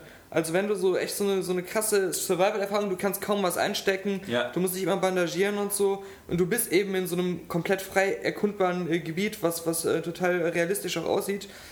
So ein Erlebnis kannst du nur bei Far Cry 2 haben. Und deswegen habe ich sogar damals auch eine 8 von 10 gegeben, weil das auch so ein Spiel ist, wenn du das auch mal, wenn es, ich weiß nicht, auch vier, fünf Tage am Stück gespielt hast, kannst du immer noch das Gefühl haben, dass es richtig geil ist. Aber dann bist du irgendwann mal so gesättigt von dieser Art von Shooter, weil das auch mal so repetitiv ist, dass man im Nachhinein doch sagt, das war eher eine 7 von 10. Ja, Und, diesen ähm, Fehler haben sie ja bei Assassin's Creed schon eingesehen. Also vielleicht machen sie es beim dritten Teil dann einfach besser. Ja, aber sie haben jetzt auch die Möglichkeit dazu. Man muss ja sagen, Far Cry 2 war extrem überambitioniert. Also das hat so versucht, so groß und so frei zu sein, dass es ähm, dieses repetitive Prinzip irgendwie brauchte, um dann noch ein Spiel reinzubringen. Aber dass dieses Spiel dann irgendwie langweilig war, dass, ähm, ja, das, diesen Fehler, den, also was heißt Fehler? Das, das ist eben bei vielen Erstlingen so und äh, wenn sie dann darauf aufbauen können, dann sehe ich da schon das Potenzial, dass es wieder ein richtig geiler Megashooter wird. Aber das kannst du bei Ubisoft immer sagen, weil sie haben halt dieses geile ähm, Production Value, was sie bei ihren Spielen immer haben. Die sehen immer geil aus. Ähm, also diese, diese AAA-Titel, die sie da haben, ob das jetzt Assassin's Creed oder Far Cry oder sonst was ist. Und ähm, ab und zu kommt ja auch mal was richtig Geiles bei raus. Avatar vielleicht nicht so. also das, ähm, ich weiß nicht, ob da jetzt auch immer irgendein Embargo drauf ist, aber ich habe ja schon äh, auf der Game Gamescom mein, meine Preview Ja. geschrieben und auch da habe ich schon gesagt, das ist, sieht zwar irgendwie so ganz nett aus, aber ähm, das wirkt dann doch wieder wie so ein typisches Lizenzspiel. Das soll es gewesen sein für die News. Äh, widmen wir uns noch lieber den Spielen der Woche, was wir so gezockt haben. Ja, ich sehe schon äh, von allen Seiten äh, Begeisterung aufkeimen und Vorfreude über die ganzen geilen Spiele, die sie gezockt haben. Ich habe gestern mir nochmal geholt äh, die God of War Collection für die PS3. God of War 1 und 2. Hab nur mal kurz reingeguckt, weil ich eigentlich erstmal nur sehen wollte, wie die Grafik aussieht und mir dann gesagt habe, gespielt wird es dann so irgendwie in den Weihnachtsferien. Ja. Ähm, die Grafik sieht cool aus, finde ich. Also ist, ähm, ich würde mir einfach wünschen, dass dieses Prinzip des, des remasterten Spiels ähm, für die Next-Gen-Konsolen, dass das einfach Schule macht und mal ein paar mehr Produkten aber gemacht Das wäre wird. tatsächlich nicht schlecht, ja. Denn ich könnte mir gerne vorstellen, sowas wie, ähm, wenn man sowas wie, wie, wie Sega mit Yakuza 1 und 2 hat und dann den dritten auf der PS3, warum nicht Yakuza 1 und 2 dann auch nochmal ein bisschen neu die Texturen aufpolieren? Warum nicht so eine alten Serien wie Ratchet und Clank äh, Teil 1 bis 4, Jack und Dexter, äh, Sly Raccoon oder so, einfach als Doppelpakete? Man, es kann ja nicht viel Aufwand sein. Die, dieses äh, Team, was da God of War 1 und 2 remastert hat, die werden ja nun nicht jahrelang dran gesessen haben und auch nicht irgendwie 6000 Mann damit beschäftigt haben. Und es geht und äh, auf alle Fälle sieht es jetzt auf dem HD-Bildschirm so aus, wie man sich früher die Abwärtskompatibilität immer gewünscht hätte. Nämlich äh, sauber, scharf, ähm, detailreich und ohne diesen typischen äh, Effekt, den man hat, wenn man jetzt meinetwegen so ein Xbox-Spiel oder ein PS2-Spiel spielt, dass irgendwie Texte unscharf verwaschen sind und, und alles so klötzchenartig ist, was man auf dem Fernseher vorher nie gesehen hat. Ja, dann wäre es natürlich auch schön, wenn einfach eine Abwärtskompatibilität geben würde, die das eben erfüllt. Aber das Ja, Problem ist- das Problem ist folgendes. Aber du musst halt die Texturen vorher nochmal neu äh, Aber das ist, glaube ich, das geringste Problem. Das Problem ist, ähm, gerade die Spiele, die so zum Ende einer Hardware-Generation kommen, die benutzen so alle Tricks der speziellen Architektur einer Konsole, um die Grafik halt nochmal was weiter zu pushen. Und das sind dann teilweise so krass an die Plattform angepasste Sachen, die, die auch so, so, ähm, ja, so, so, wie sagt man das, crazy äh, programmiert sind, dass, ähm, wenn du das mit einem Emulator machst, der praktisch ähm, der neuen Konsole dann vorgaukelt, dass sie die alte Konsole wäre, dann kannst du dann nichts Neues mehr reinbringen, weil das Spiel dann kaputt gehen würde. Weil das echt so krass an diese alte Hardware angepasst ist. Und da hast du eben nur die Wahl, dass du es, äh, wie jetzt bei God of War, einfach komplett remasters und ähm, technisch, ähm, softwaremäßig an die Konsole Ja, ähm, du neu konntest aber auch God of War 1 und 2 auf der PS3 schon spielen. wenn Aber es sah nicht so hattest, aus. Wenn die alte hattest. Ja, aber es sieht nie so aus. Es liegt aber nicht daran, weil es so spät im Konsumzyklus gekommen ist, sondern weil einfach alle PS2-Spiele auf der alten PS3 60 GB schlecht aussehen. Aber das habe ich doch gerade erklärt. Weil sie kann nur exakt die Hardware von der PlayStation 2 Software, also äh, äh, ja, äh, emulieren, Ja. aber sie kann nichts Neues reinbringen, Nee, weil nee. Die, der Programmcode Ja. so krass an die PlayStation 2 angepasst ist, um diese Grafik zu erzeugen, Ja. dass er nicht damit klarkäme, so wie er ist im Originalspiel, das zu machen, dass es geiler aussieht. Okay, Und, und, und deswegen musst du es eigentlich softwaremäßig komplett auf die PlayStation 3 umschreiben dann und dann als eigenes Spiel rausbringen. auch wenn man die PS2 oder die Xbox nimmt und an einen normalen LCD-Fernseher anschließt über SCART oder so, sieht es ja immer noch scheiße aus. Ja. Das ist, ähm, da hast du schon vollkommen recht. Johannes! Aber ich wollte ja eigentlich noch auch was zu dem Thema jetzt sagen. Ach, Ich das hab ist ja- aber so öde. Ja, ist es auch vielleicht, aber man muss auch was Langweiliges im Podcast haben, damit die Leute pissen oder aber was, sich was zu essen holen können. Aber extra dafür haben wir uns ja Johannes ans Boot geholt. Aber ähm, nein, so, es gibt ja auch so Spiele, das, da werde ich auch keinem was Neues erzählen, wie äh, Shenmue. ja. Und ich war ja bei Sega. Shenmue? Ich war bei Sega und es wird echt Shenmue. Sie haben alle Shenmue gesagt, ausgesprochen. Du warst also bei Sega in Ja, Japan? ja. Hab mir das da bestätigen lassen, bin dann direkt wieder zurückgeflogen. Ähm, oder, oder das äh, Shadow of the Colossus oder das Ico. Ico, das Ico alle, alle diese ganzen ähm, Sachen, wo sich nachträglich ein ziemlicher krasser Kult drum entwickelt hat, wo ich aber das Gefühl habe, dass 80% der Leute, die jetzt alle sagen, Mann, ist das geil, das nie gespielt haben. Und ähm, oder das, das waren ja auch alles keine großen Verkaufserfolge. Und wenn man das jetzt nochmal neu auflegen würde, dann die, die würden auch super gehen. Warum, warum bringt man die jetzt nicht nochmal in Schick raus? Und gerade bei Shenmue wäre das ja ein super Test für Sega sozusagen. Wir machen jetzt nochmal hier die remasterten Versionen und äh, gucken mal, ob sich das jetzt besser verkauft, weil dann können wir ja den dritten Teil machen. Ja, endlich mal. Ja, genau. ja, ist zu teuer. Ach naja. Aber das, das Geld für die Produktion von 1 und 2 haben sie ja schon ausgegeben. Das zu remastern kann ja nicht so teuer sein. Also dann können sie ja mal Nee, einfach so, so also testweise das das, machen. das Spiel muss ja jetzt auch wirklich dann äh, mit also ähnlicher Konkurrenz wie Yakuza schon mithalten, das wahrscheinlich so teilweise schon fortschrittlicher ist als, als die beiden ersten Shenmue-Teile. Aber wenn ich Und mir natürlich GTA 4, also äh, da muss wirklich Aber ich habe mir nochmal jetzt ähm, ein Das kleines Video angeguckt. Es gibt da draußen immer tausende von Leuten, die sagen, wir wollen unbedingt eine Fortsetzung haben von Okami oder Die so. ist dann aber trotzdem nicht Die ist dann kaufen. nicht kaufen. Genau. Mhm. Äh, deswegen, also don't ja, trust the Zuletzt hier der eine Produzent von, von Chrono Trigger DS ja. auch erzählt, so, so weil, weil Chrono Trigger hat ja bloß diese beiden Teile so, ist ja eine super Serie in ihren zwei Teilen, ja. die überall Cross, halt nur Höchstwertungen hatte und total legendär ist. So, aber den DS-Teil hat jetzt wahrscheinlich auch keiner gekauft. Wahrscheinlich auch selbst hier nicht. Ja. So, ähm, trotzdem es halt, obwohl es ja früher bei uns gar nicht gab, ähm, halt schon so legendär wurde. Also so ja. einen legendären Ruf selbst in Deutschland hat. So, ich meine, gut, es hatte nur englische Bildschirmtexte, aber ähm, naja, halb so schlimm. Ja, trotzdem haben es die Leute offensichtlich nicht, nicht genug gespielt. Und das ist wie mit Shenmue, da erzählen auch wieder alle, so, sie hätten das total gerne, das dritte, und ich würde, das verkauft sich dann am Ende so vermutlich so wie so ein besseres Beyond Good and Evil oder so. Ja. Äh, Aber zu dieser Aussage, dass äh, äh, man jetzt schon sieht, dass Shenmue irgendwie äh, nicht mehr zeitgemäß mit diesen Sachen mithalten kann, die du gerade aufgezählt hast. Ich habe mir nochmal aus nostalgischen Gründen äh, ein paar Videos angeguckt aus dem Spiel. Und also aus beiden Spielen. Und ich muss echt sagen, klar, irgendwo siehst du so, so, so einen Fortschritt, den es damals noch nicht gab, aber das macht auch so viele Sachen immer noch besser als fast alle Spiele, die jetzt raus sind. Und dazu hat es einen ganz, ganz individuellen Stil beim Storytelling und bei der Inszenierung, den man nur bei Shenmue hat und nirgendwo sonst.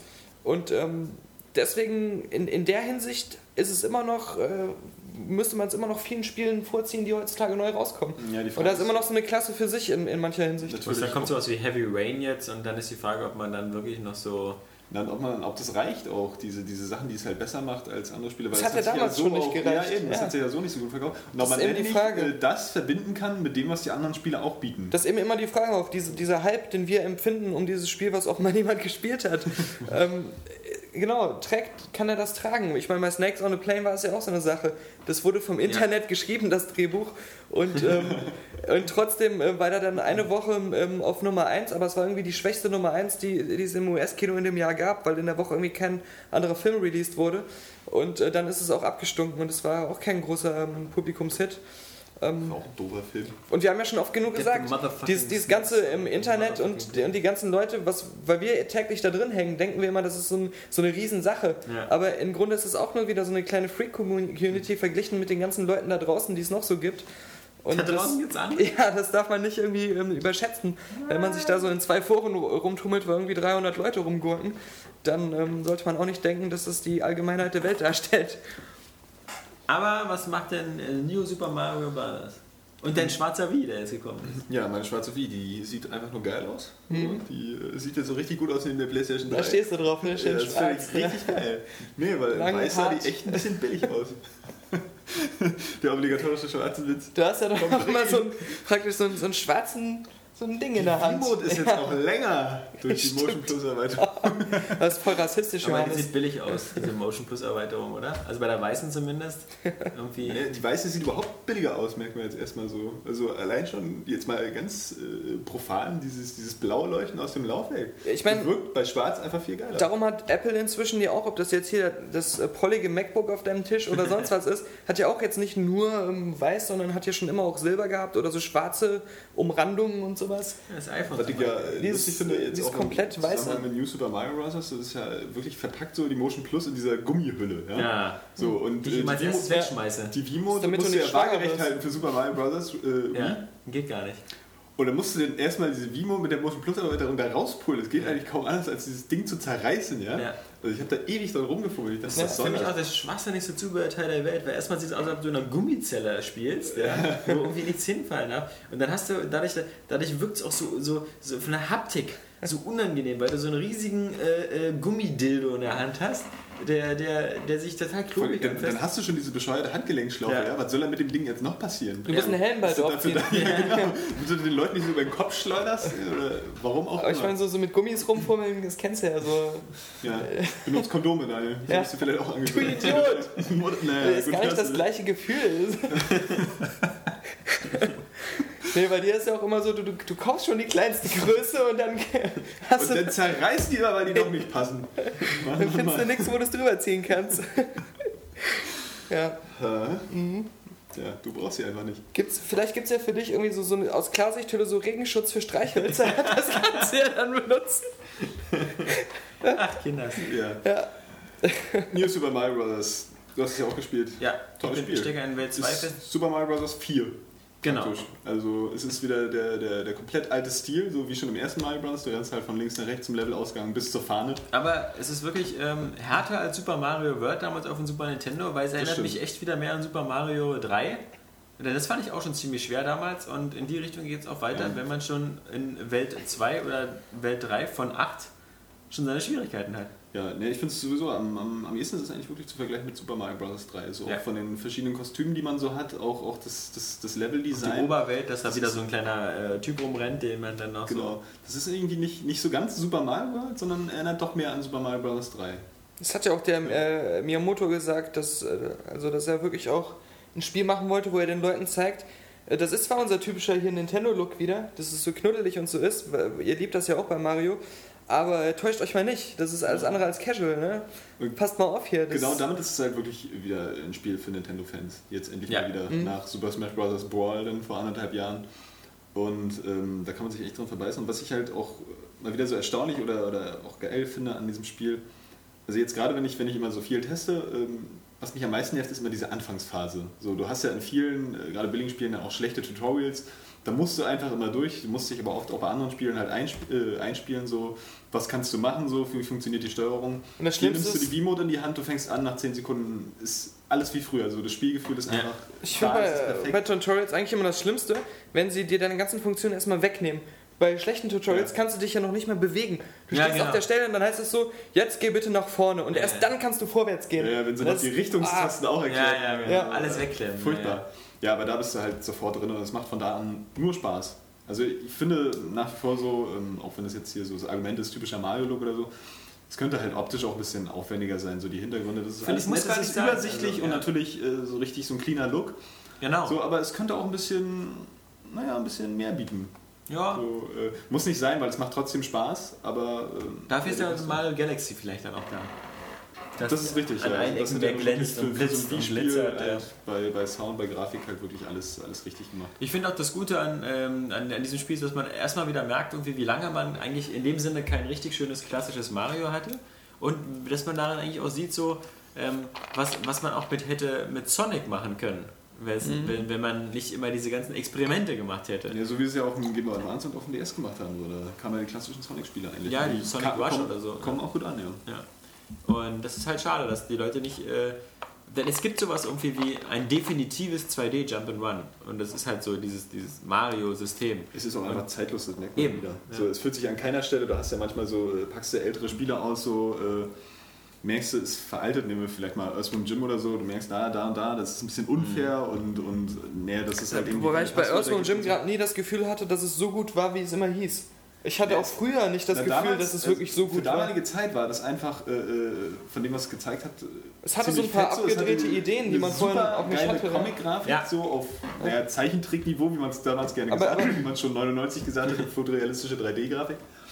Äh, und auch super Sound und wahnsinnig geile Ideen. Das stimmt, das stimmt alles, aber die, Ja. die grundlegende Jump'n'Run-Mechanik, da fand ich schon immer, dass es da einige hakelige Sachen ja, einfach auch ein bisschen unpräzise. Ja, auch auf den. Reifen da rumzuspringen Ja, genau. und dann dieses Schießen, was immer so. Und das ist so eine Sache, so das äh, ja, merkt man dann vor allem heute, wenn man dann mal wieder so ein Retro-Spiel rauskramt. Aber bei äh, New Super Mario Bros. ist das einfach nicht so. Es fühlt sich genauso frisch an wie am ersten Tag. Ich meine, es gibt Sachen, naja, die hat man halt schon mal gesehen, so gewisse Levelbausteine oder so. Das ist alles nicht mehr so unbedingt neu. Auch bei den Settings, du rennst halt wieder da durch die typischen Schlösser mit, mit Lava. Das ist manchmal, finde ich, auch fast eher wie so ein Remake von Super Mario Bros. 3. Also Ja. ich, ich, Hieß es bilde, das nicht immer ich bilde mir an, ein, es gibt dann sogar Situationen, so, so, so Rätselsituationen oder so, die da wirklich sehr ähnlich sind. Es gibt natürlich auch viele neue. Aber haben sie das nicht immer gesagt, Ja, dass sie das auch machen wollen so? es ist, glaube ich, auch, ähm, man merkt auch daran wieder, wie alt man ist und so, wenn man halt Super Mario Bros. 3 damals auch gespielt hat. Das ist jetzt schon, ähm, würde ich, ja, das ist 20 Jahre her, so, so hart es auch klingt. Und natürlich mit diesem neuen Super Mario Bros. ist klar, dass auch wieder eine ganz neue Generation von Spielern jetzt eigentlich quasi wieder dieses selbe Spielerlebnis hat, was wir damals mit Super Mario Bros. 3 hatten. Und die natürlich jetzt nicht sagen bei jeder dritten Szene irgendwie, ach, jetzt bin ich wieder auf dem Schiff und mit Kanonenkugeln, die ich ausweichen muss, das kenne ich alles schon. Sondern für die wird diese sozusagen zeitlose Geschichte einfach nochmal wieder neu erzählt. Und sie, sie hat halt nichts, also es ist genauso, als ob du jetzt in, äh, in Zehnjährigen das erste Mal Tetris in die Hand drücken würdest. Das, der würde jetzt auch nicht sagen, so wie, was ist denn das für ein Scheiß? Ist das 20 Jahre alt oder so? Das würde ihm sofort wieder Spaß machen. Und ähm, Oder er würde auch nicht sagen, es gibt viel coolere Klötzchenspiele heutzutage. ja, ja, genau. Was ist das für eine verarmte Grafik Ja. hier? Ja, Das Klötzchengenre hat sich weiterentwickelt. Multiplayer-Modus. ja, ja. Nee, Eigentlich aber- kein Ranglistensystem. Ja, aber Nintendo zeigt ja auch einfach so, dass ähm, für sie selbst die Wii eigentlich eine klasse Konsole ist, auf der sie alles Geile machen können, was sie machen wollen. Und auf der sie ihre, ihre typischen Stärken auch richtig gut präsentieren können. Nur äh, eben nur Nintendo, das haben wir ja schon oft genug auch gesagt. ja, ne? man muss sich halt eben wirklich fragen, äh, ob man, ich meine, der, der, der Wii, der schwarze, der ist ja nun wirklich äh, relativ günstig und ist ja ein tolles Angebot für den Preis. Äh, man muss ja wirklich fragen, ob man für zwei oder drei Spiele im Jahr Ja. sich das Ding holt. Aber es ist einfach so cool auch zu sagen, so, sie haben die Wii konzipiert und dachten sich so, so für uns reicht das. Ihr anderen, ihr guckt einfach mal. Naja, Was du aber auch so ist, so selbst Nintendo feuert jetzt halt zu selten solche Ja. Spiele raus. So, also, wie ich es auch im Test erwähnt habe, also zu Weihnachten letzten Jahres, das war wie Music, war der Weihnachtstitel, ja. Das wurde überall verrissen. So, und davor gab es dann im Sommer halt Smash Bros. Brawl, so, was eigentlich hätte der Weihnachtstitel dann lieber sein sollen. Und seitdem kam, kam nichts, also bis auf die Prime Trilogy, aber die kann man nicht wirklich Nee. nehmen, so, weil es ist halt einfach jetzt eine Klassiker-Compilation. So, aber was ich noch sagen sollte, dieses äh, New Super Mario Bros., es, es nimmt ja auch äh, die Fortschritte der Serie trotzdem mit. So, du hast ja die Fähigkeiten auch aus den 3D-Marios, Dreifachsprung, Wandsprung und sowas alles. Was aber ein bisschen auffällt jetzt gerade für Serienveteranen, also es gibt nicht so richtig viel Neues. So, du hast immer wieder, du hast super geiles Leveldesign, so aber wie schon erwähnt, teilweise auch na, mit Hindernissen oder äh, Aufbauten, die du schon kennst. Es gibt wieder unheimlich viele Geheimnisse zu entdecken. So, aber es fehlt so ein bisschen auch die Frische, die jetzt zum Beispiel Super Mario Galaxy ähm, Ja, das war ja nur extrem frisch äh, in, Ja. in den Beziehungen. Du hast halt nur sowas mit den Wippen, dass du halt äh, teilweise die dann so austarieren kannst, wie du die V-Mode hältst, was ich teilweise ein bisschen schwierig finde, weil es hängt davon ab, wie du gerade sitzt. Also ob du das Ding jetzt so hältst oder so. Wenn du so hältst, dann, dann ändert sich dann nämlich Na gut, nicht ich so da richtig. jetzt nicht so Probleme. Ja, ja, Aber was mich so ein bisschen nervt, ist, dass sie dieses, dieses Schütteln, was ja nur auf der Wii Ja. standardmäßig zu einem, zu einem Knopfdrückersatz geworden ist, äh, auch wieder ein bisschen zu oft einsetzen. Also du musst schütteln, wenn du da in die Höhe fliegen willst, du musst schütteln, wenn du irgendwas aufhebst. Äh, ach, und noch hoffenweise andere Sachen. Genau, wenn du musst, ja stark, bist, du musst ja richtig stark schütteln und du, du sitzt normalerweise ganz entspannt und hast das Ding so auf, auf, auf Oberschenkelhöhe und, und dann willst du nicht immer die so. Weißt du, Nee, ich mach das aber bloß so ein bisschen. So aus dem vielleicht wenn du-. Wenn du ganz körpergelähmt bist, kannst du das nicht machen. Dann sitzt du da und kannst einfach nicht schütteln. Ja, dann kannst du auch das Spiel nicht spielen, so Ja. Quatsch. Ja. Äh, Daniel hat nur wieder eine Gelegenheit gesucht, seine Verachtung für, für Menschen mit Handicap zur Ausdruck zu bringen. Ja, das Man muss auch halt der Selbsthass, der da diese Art von Leser muss man einen Sympath Sympath Sympathisanten in der Runde. Auch die, die, die Sprachgruppenmotoriker brauchen einen Sympathisanten. Ja, Erzähl doch mal lieber, was du Nein, ich wollte nur zu dem, zu dem äh, wie, äh, Mario, sagen. doch. Du hast- Ich wollte noch sagen, dass der Miyamoto, das Ja. ist nur so eine kleine Randnotiz wieder, weil ich bin ja ein Freund von Miyamoto, ich telefoniere ja auch öfters mit Er ihm. hat doch gesagt, dass es Shenmue heißt. Ja, genau. Und äh, der hat gesagt, dass er damals, als er halt Mario und so weiter erfunden hat, dass er sich tatsächlich auch äh, Springen patentieren wollte. Also sp die Aktion Springen Ja. an sich, weil er sich so dachte, so in all meinen Spielen habe ich das drin, das ist einfach so, so geil wie in keinem anderen Spiel umgesetzt. Und ähm, da können die anderen mir immer, immer schön Geld für bezahlen. Ja, würde zu Oder sie machen so wie Gears of War und du kannst einfach nicht springen. ja, stimmt. Ja, Ja, ja. äh, was ich noch sagen wollte, ist ja, ähm, also größte Neuerung ist natürlich dieser, dieser Multiplayer-Simultan-Modus und ähm, der macht tatsächlich Spaß. Also es ist äh, natürlich ein bisschen unübersichtlich und chaotisch manchmal, ähm, weil man sich dann gegenseitig auf den Kopf rumspringt und dadurch auch aus Versehen mal in den Abgrund schubst oder eben auch mit Absicht. Ähm, und es gibt zum Beispiel jetzt im Vergleich zu, zu, zu diesen Zelda-Multiplayer-Spielen, die ja auch äh, recht beliebt waren, weil es ja halt so ein, so ein, so ein geiler Mix aus, aus Koop und, und ähm, Koop. Koop. Koop, ist egal. Ist jetzt nicht Äh. die indische Version hier? Ich Ähm, dachte, das wäre so eine Art Spec-Op-Modus für Animal Farm. Ja, genau. Und ähm, gegenseitig, jetzt habe ich fast den Faden verloren, ähm, gegenseitigen Fertigmachen ist. Und hier hast du halt nicht, nicht so dieses Ziel, du musst nicht gemeinsam ein Rätsel lösen, sondern du hast eine ziemlich freie Struktur, jeder will halt bloß zum Levelausgang kommen. Und das ist dir dann auch selbst überlassen, wie du das denn spielst.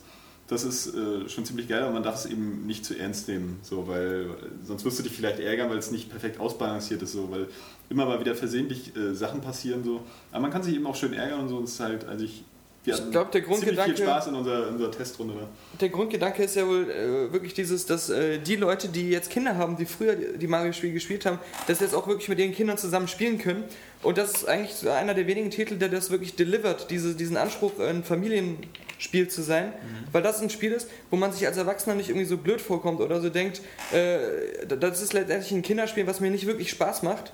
was ich jetzt nur notgedrungen mit meinem Kleinen hier spiele, sondern das findest du auch selber geil. Ja, Und das aber hast du ist ja halt nur ein Familienspiel, bis es so brutal schwer wird. Ja, so, und das sagen, Vier-Spieler-Modus. Das ist halt gerade eben das Problem, finde ich, dass es halt sehr, sehr schnell sehr schwer wird. Und das ist schon schwer, wenn du es alleine spielst, weil du wirklich so wieder als super getimte, zentimetergenaue Sprünge machen musst. Mhm. Und ähm, das zu viert, wo man noch aufeinander landen kann äh, und sich schubsen kann man, glaube ich, nicht, aber, aber Und das ist der Vorteil, wenn du dann so ein bisschen äh, versierterer Spieler bist, so, dann Ja. knockst du die anderen einfach aus so, und spielst dann alleine durch das Ja, oder nimmst du den Mund, wenn du auf dem Yoshi reitest, das hatten Ja. wir auch schon mal. Ja, genau. Ja, was ist- Daniel, Ja. was hast du dann so in den Mund genommen? Ja, ich wollte ja. Die Liste könnte man unendlich fortsetzen. Ja, ähm, äh, kommt bloß keine Frauen in den Mund genommen habe ich äh, unter anderem Taylor Swift, weil ähm, ähm, ja, ich habe das Band Hero gespielt. Mein Beileid. Mhm. Kommt dazu jetzt noch Ausführungen oder war das jetzt eher so als Statement? Ja, nee, also äh, das, das Band Hero hat ja auch diesen Anspruch, ein Spiel für die ganze Familie zu sein und besonders für äh, die Leute, die jetzt nicht so die Rammstein oder die, die äh, Metallica-Fans sind. Äh, einfach so eine, so eine, so eine Pop-Playlist, die nicht so rocklastig ist. Mit den Spice Girls. Mit den Spice Girls, mit, mit, ähm, mit einfach so den typischen, ich, äh, ich, ich fand das cool, so ein Kumpel von mir hat gesagt, das sind, ist eigentlich die, die Top-Liste der, der Radionerv-Titel. Also diese, diese Lieder, die man echt jeden Tag 50 Mal im Radio hört, die kann man jetzt auch nochmal nachspielen. Und das ist eigentlich auch der Knackpunkt für mich, warum ich, obwohl ich immer so ein, so ein, so ein Verteidiger der Musikspiele bin, ich sage ja immer, äh, meckert nicht, dass, dass so viele kommen. Äh, man kann das eine Musikspiel nicht schlechter bewerten, nur aufgrund der Tatsache, dass, äh, dass es eben so viele Musikspiele gibt, weil sie sind ja alle, sie machen alle total viel Spaß. Aber das ist eben ein Musikspiel, was nicht genauso gut ist wie die anderen, weil diese, diese Playlist sich meiner Meinung nach nicht für ein Bandspiel eignet. Ich meine, von David Bowie, äh, Let's Dance. Wolltest du das mit ähm, auf der Trommel spielen? Oder wolltest du, ähm, also, also das, das Wannabe von den Spice Girls, das war niemals das, was I wanna wanna want. Das ist, ähm, ja, äh, das ist Ich irgendwie, finde das auch so witzig, weil als das Ganze angefangen hat, ähm, als, als sozusagen die, die Jungs damals aus ihrem äh, Spielen so wie, wie Rest oder Amplitude gesagt haben, wir machen jetzt so ein neues Rhythmusspiel, wir machen das mit einer Gitarre. Von Anfang an hat man ja gemerkt, bei Guitar Hero 1 Die haben doch und, nicht das und Guitar. Hero 2, nee, Rest nicht, aber Amplitude. Ähm, Frequency. Frequency, Vorgänger. genau. Äh, Amplitude, Frequency und, und Guitar Hero. Oder in einer anderen Reihenfolge. Aber gesagt, äh, also dass die Harmonix-Jungs, als sie dann gesagt haben, wir haben hier diese Plastikgitarre, immer gesagt haben, auch, das ist eine Rockgitarre und dazu gibt es Rocksongs. Und so waren ja die Playlisten von Guitar Hero 1, 2, 3, 4, 5, 6, 7, 8, 9, 10 ähm, ja auch immer so, dass die halt sehr rocklastig waren. Weil wenn man halt eine Gitarre hat, dann, dann bietet sich nun mal auch nicht jedes Spiel an. Also, nee, und- das Lied. ja, nicht jedes Lied, Ja. genau, nicht jedes Lied. Ja. Und das ist eben das, das ist sozusagen diese Lektion, die sie mit, mit Band Hero total vernachlässigt haben. vielleicht noch ein Keyboard oder eine Nein, das, das, ist ja, das ist ja das oder so. Lustige. Du, du spielst dann die Gitarre, aber du siehst dann jemanden mit einem Klavier auf der Bühne. Du spielst dann praktisch das Klavier, aber mit der Gitarre. Und das ist so bekloppt, weil dann kann ich so gleich mit einem Controller spielen. Weil dann ist der Gitarreneffekt ja weg. Und ähm, ja, und dann spiele ich da Pretty Woman. Weißt du, Pretty Woman, da fand ich immer das, das, den, den Gitarrenteil super. Ja. Weil das gerade das Solo. Ja, ja. Und das ist aber eben auch so ein Faktor, man hat kaum noch Soli. Das heißt ja Soli dann, die Solidaritätszuschlag. Ja, Ähm, ehrlich. Das, äh, Und der findet sich toll, ist so unglaublich. Der alte Johannes muss gleich wieder zurück zu einer Uni Ja, genau. den Hörsaal Ja, besetzen. passt ja auch zu dir. So, so, Solo-Fick kennst du ja auch. Ja, ähm, so. Weg von, von so Handgeschichten wieder zum Spiel. Ey, so oft wie du darüber redest, ja? Ja. Das Immer ist in einfach Zusammenhang besonders mit dir. Haben. Immer in Zusammenhang mit dir. Aber ähm, nein, also Wir können uns übrigens Zeit lassen. Uni fällt aus heute. Achso. ich will, ähm, ich will kein äh, Petit Woman mit meiner ganzen Band auch spielen. Das, ist- das wären vielleicht alles super Karaoke-Songs. Und das sind auch größtenteils Lieder, die ich, die ich auch gerne mag und die ich auch super finde, die auch zu Recht ähm, in, in allen äh, Top 40 Charts äh, der All-Time-Hitliste sind. Aber ja, Janis ähm, onaniert das Tischbein. Das ist Nur für dich dann. ja, weil die Leute das nicht sehen können, wollte ich es nur nochmal sagen, damit sie wissen, warum ich immer zu diesen Witzen genötigt werde. Ich bin ja gar nicht der Typ, ich bin ja gar nicht, gar nicht lustig. Du bist Area Ich bin Games gar nicht der Typ für solche Fäkalsachen, aber ich habe sowas hier immer vor Augen. das ist so. Ja, wenn, ich mir davon, wenn, du, wenn man ständig Cola trinkt. wenn ich mir allein schon deinen, deinen verranzten Bart angucke, ja, was da alles so an, an, an Stückchen drin hängt. ja, Mittelalter von The Ruin. Jetzt habe ich gerade ein Déjà-vu. So Johannes und Fäkalien, das ist, ist schon ein paar Mal hier vorgekommen. Nein, Band Hero. Ähm, das, Weißt du, an wen du mich erinnerst? an Bill Paxton in True Lies. Boah! Wie er meinte so, ne? Johannes, hat er wieder eingelassen. Nee, ähm. Band Hero, ja, das, das, das, das, das, das, das ist es. Das, das ist, und dann, dann ist die Sache, man kann War, jetzt. wer war denn Bill Paxton in True Lies?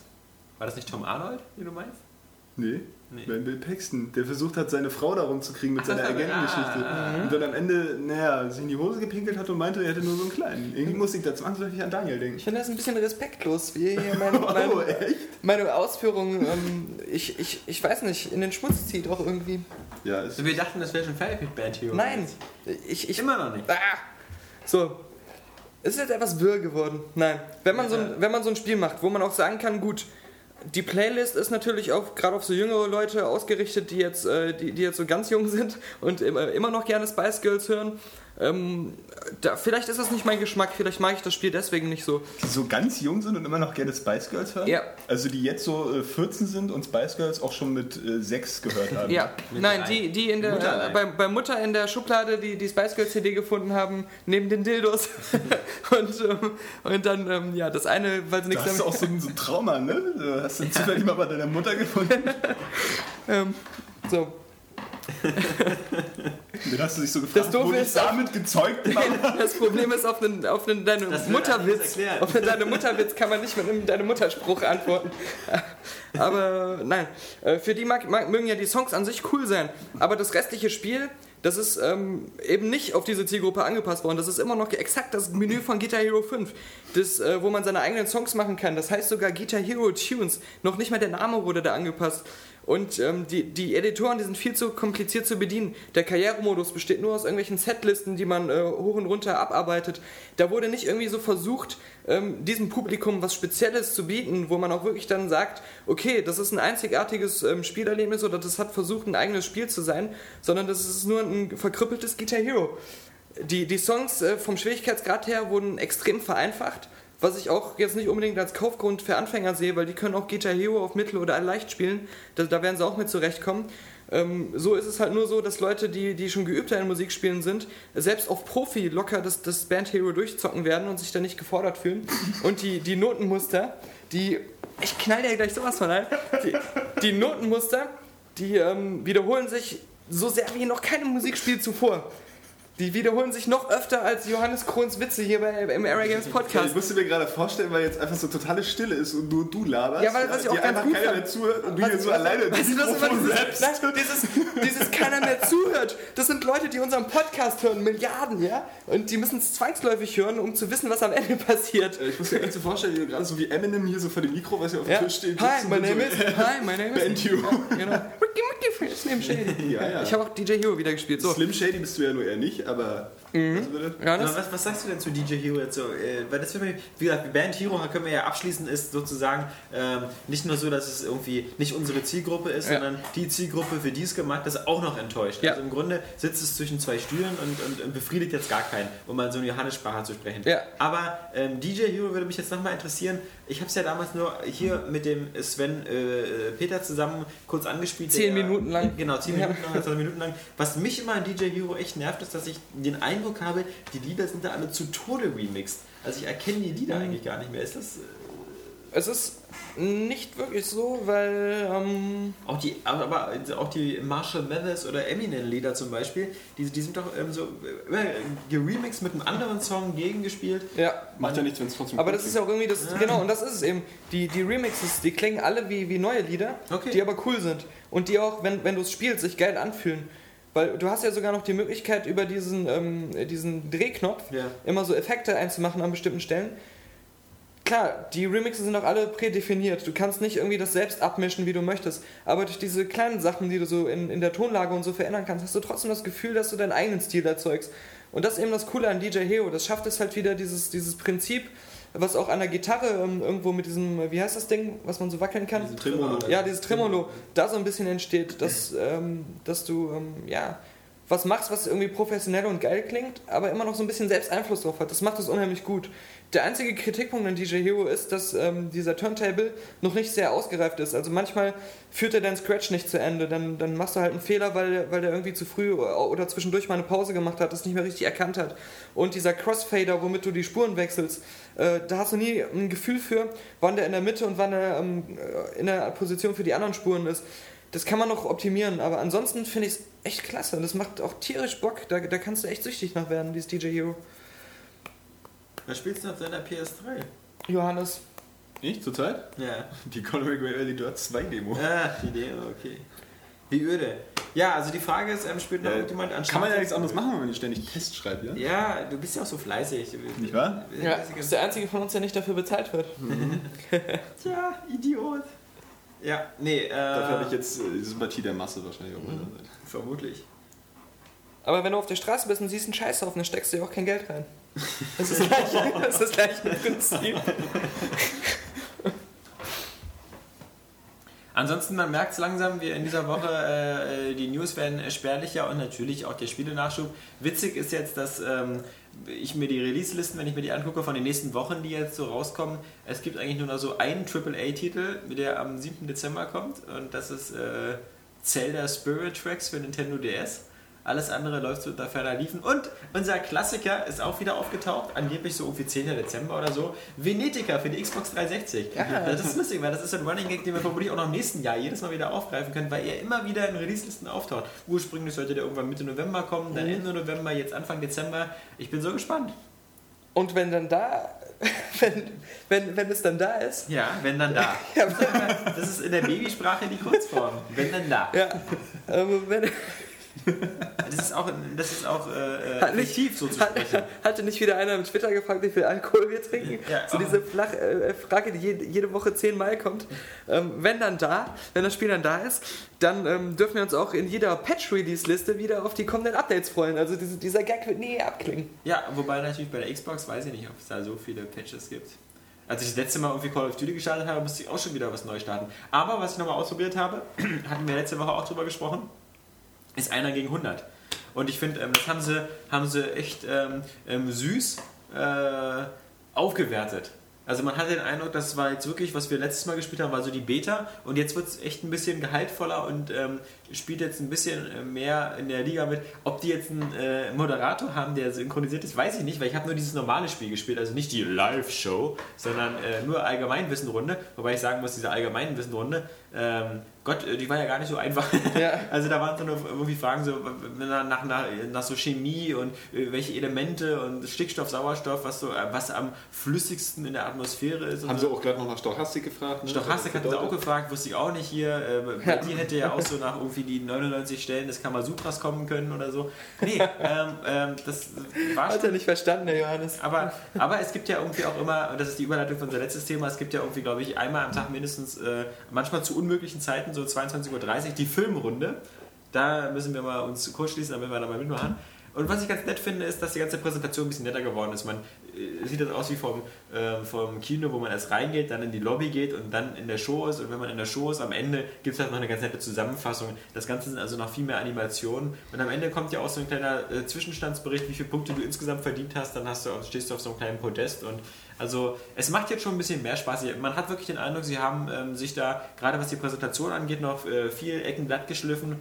Ähm, man muss mal abwarten, wie das dann bei der, bei der Live-Show sich ähm, stattfindet, aber das Doofe ist, momentan haben wir so eine Zeit, wo, wo sich auf unseren, allen unseren Schreibtischen oder unseren Wohnzimmern äh, irgendwelche AAA-Titel stapeln. Und natürlich, wenn ich zu Hause sitze und überlege, mache ich jetzt gerade Modern Warfare, Assassin's Creed oder Dragon Age oder mache ich was anderes oder spiele ich einer gegen 100, dann ist es so, mm, naja. Ja. Und als einer gegen 100 gestartet ist, war das so diese hübsche, saure Gurkenzeit, wo, man, wo man sowieso nichts hatte zum Spielen, da wo man gesagt hat, ich mache jetzt noch mal zwei Stunden Sonntagabends Quiz spielen. Du weißt ja auch jetzt, wenn ich einer gegen 100 anmache, dann ähm, sitze ich da und drücke zwischendurch mal so eine, so eine Antwortknopf, aber es ist so ein passives Rumsitzen eher. Mhm. Ja. Und ich spiele nicht wirklich was. Und wenn ich Bock habe, was zu spielen, dann eben, dann lege ich so ein richtiges Spiel an. Und Ja. Ich bin ja jetzt schon dabei, so Sachen ähm, noch nachzuholen, ähm, die ich immer weiter spielen wollte, wie Riddick. Oder ich habe dieses, dieses Fractures, habe ich jetzt endlich mal zu Ende gespielt. Ja. Also Sachen, die teilweise noch von letztem Jahr sind, äh, die, die man immer noch mal gerne zu Ende spielen würde.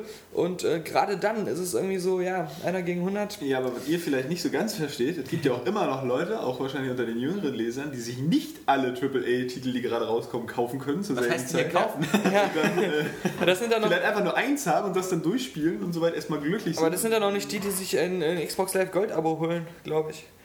Also ich denke mal schon, dass die meisten Leute das, Stimmt, das wer verrückt genug Problem ist, haben. äh, 60 Euro im Jahr für seine Goldmitgliedschaft auszugeben. naja, das geht ja noch. Ja. So. Und vor allem, wenn ich mir, also unsere, unsere Zielgruppe sind ja Hardcore-Gamer, ja. Und, und Hardcore-Gamer, glaube ich, gehören zu denen, die sich irgendwie, glaube ich, Ja. zwei oder drei Spiele im Monat Echt, die, kaufen. das sind so richtig, weißt du, die, die, die haben, während sie unseren Podcast hören, die haben Sex Fest- und alles. Das sind richtige. Das ist einfach so Ich hab das auch nie gemacht. Ja. Du nicht? Nee. Nee, ähm, aber Kapi zum Beispiel.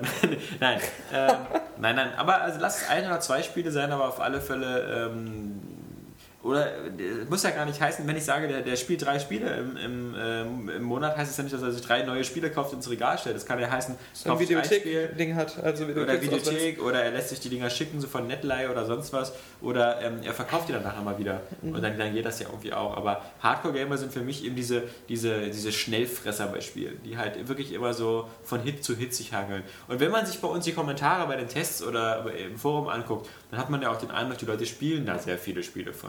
Und man sieht ja manchmal immer dieselben Namen. Also es kann nicht so sein, dass das irgendwie Das stimmt, aber es gibt ja auch die anderen Hardcore-Spieler, die halt einfach nur auch gerne das spielen, was sie wollen, so und das halt aber auch richtig und da einfach auch erfahrene Spieler sind und, und Spaß am Videospielen haben, ohne wirklich alles jetzt haben zu müssen. Ja, aber dann spielen sie halt dieses Spiel, was sie gerne spielen wollen, richtig, aber dann spielen sie trotzdem noch nicht unbedingt einer gegen 100 effig. Also, ja, naja, ist ja auch Ja. nicht so wichtig jetzt die ganze Geschichte. Aber ich hatte ja eigentlich schon krampfhaft versucht, diese Überleitung hinzubekommen Zum Film. zum Film weil ähm, lass uns noch eine kurze Das ist Film doch ganz einfach, eine Überleitung zu machen, weil wenn Johannes einen Kommentar hier im Podcast abgeht, dann ist es eine Katastrophe. So, und wir wollen ja jetzt auch von einem Katastrophenfilm erzählen. Genau, wir haben ja letzte Woche gleich nach dem Podcast uns 2012 angeguckt. Wäre wär, wär auch ideal, wenn wir sagen würden, wir gehen uns jetzt nach diesem Podcast Avatar angucken, aber ist ja leider erst nächste Woche. Ähm, müssen wir da warten auf den nächsten Ja, Katastrophenfilm. ich gucke ja morgen immerhin Saw. Du guckst immerhin morgen Saw 6, Ja, Saw okay. 6. Werden wir mal gucken, wie das Bitte, ist. beneide dich. Ich habe äh, jetzt vor kurzem gesehen, weil ähm, ich durch ja meinen, meinen kleinen, neugeborenen, kleinen süßen Sohn, kam ich dieses Jahr nicht so oft ins Kino, musste ich also ein paar Filme nachholen, so wie ich demnächst bald Terminator 4 nachholen werde. Mit und deinem dann, kleinen Sohn? Ja, mit Also, meinem kleinen Sohn. Und dann, wie gesagt, äh, wie ihr beide darüber abkotzen werde. Ähm, aber ich habe zum Beispiel auch Harry Potter nachgeholt. Harry Potter und der Halbblutprinz. Und das ist für mich ja so der Tiefpunkt der ganzen Serie. Es kann an den Büchern absolut, liegen ja. oder so, aber, aber das liegt jetzt nicht an dem Filmemacher oder so, sondern einfach die Story, da passiert ja echt gar nichts. Ja. Also das ist so, hallo, wir gehen jetzt in die Uni, in die, wir gehen jetzt alle wieder zurück in die Universität, dann kommt Dumbledore, sagt, hey, guck dir mal die Erinnerung an, dann guckt sich die Erinnerung an, sagt so, hey, da fehlen aber Stücke. Ich gehe mal hin zu dem Typen, der die aufgenommen hat und frag den. Ah, okay, da fehlt dieses Wort Habratz. Ja. Oder so ähnlich, ja. Äh, okay, gut. Dann gehe ich jetzt mit äh, Dumbledore äh, auf diesen Felsen, äh, in, in, in, diesem, in diesem Wasserding und äh, hol mir da so einen, so einen Habratz. Ja. So, dann macht er da oben diese riesige Gandalf-Nummer. so mit so Flammenmeer und, und sonst Dann was. verrate mal nicht allen alles. Äh, Na, bevor du das jetzt alles nacherzählt, das ist ja ein Problem, das ist seit dem ersten Harry Potter Film immer schlimmer geworden. Das war im Grunde hat man bis, zum, bis, zum, bis zum fünften, muss ich sagen, es war immer dieser klassische Aufbau, so dieses, dieses Internatsleben, halt diese Zauberschule war ganz witzig. Es gab meistens immer so ein, zwei visuelle Highlights, wie entweder ein Quidditch-Turnier oder halt so diese Tri-magisches Turnier oder sowas. Also es gab immer was. Und ich finde jetzt so bei, bei äh, der Halbblutprinz, ähm, äh, so bis auf das dramatische Ende oder so, ist jetzt eben da nichts, wo man sagen könnte, ähm, was jetzt irgendwie so ein Highlight des Films ist. Nee, Also, das, das ist ja auch wieder was anderes. dann immer so, der liebt den, der Ja, liebt ja, den, der liebt es, trank den und so. Das ist so. Aber das, ich, ich finde eher so beim ersten Film, da haben sie so enthüllt, was, wer ist überhaupt Voldemort und sowas. Ja. Und der kommt wieder. So, so zack. Dann war es aber in jedem Film wieder gleich so.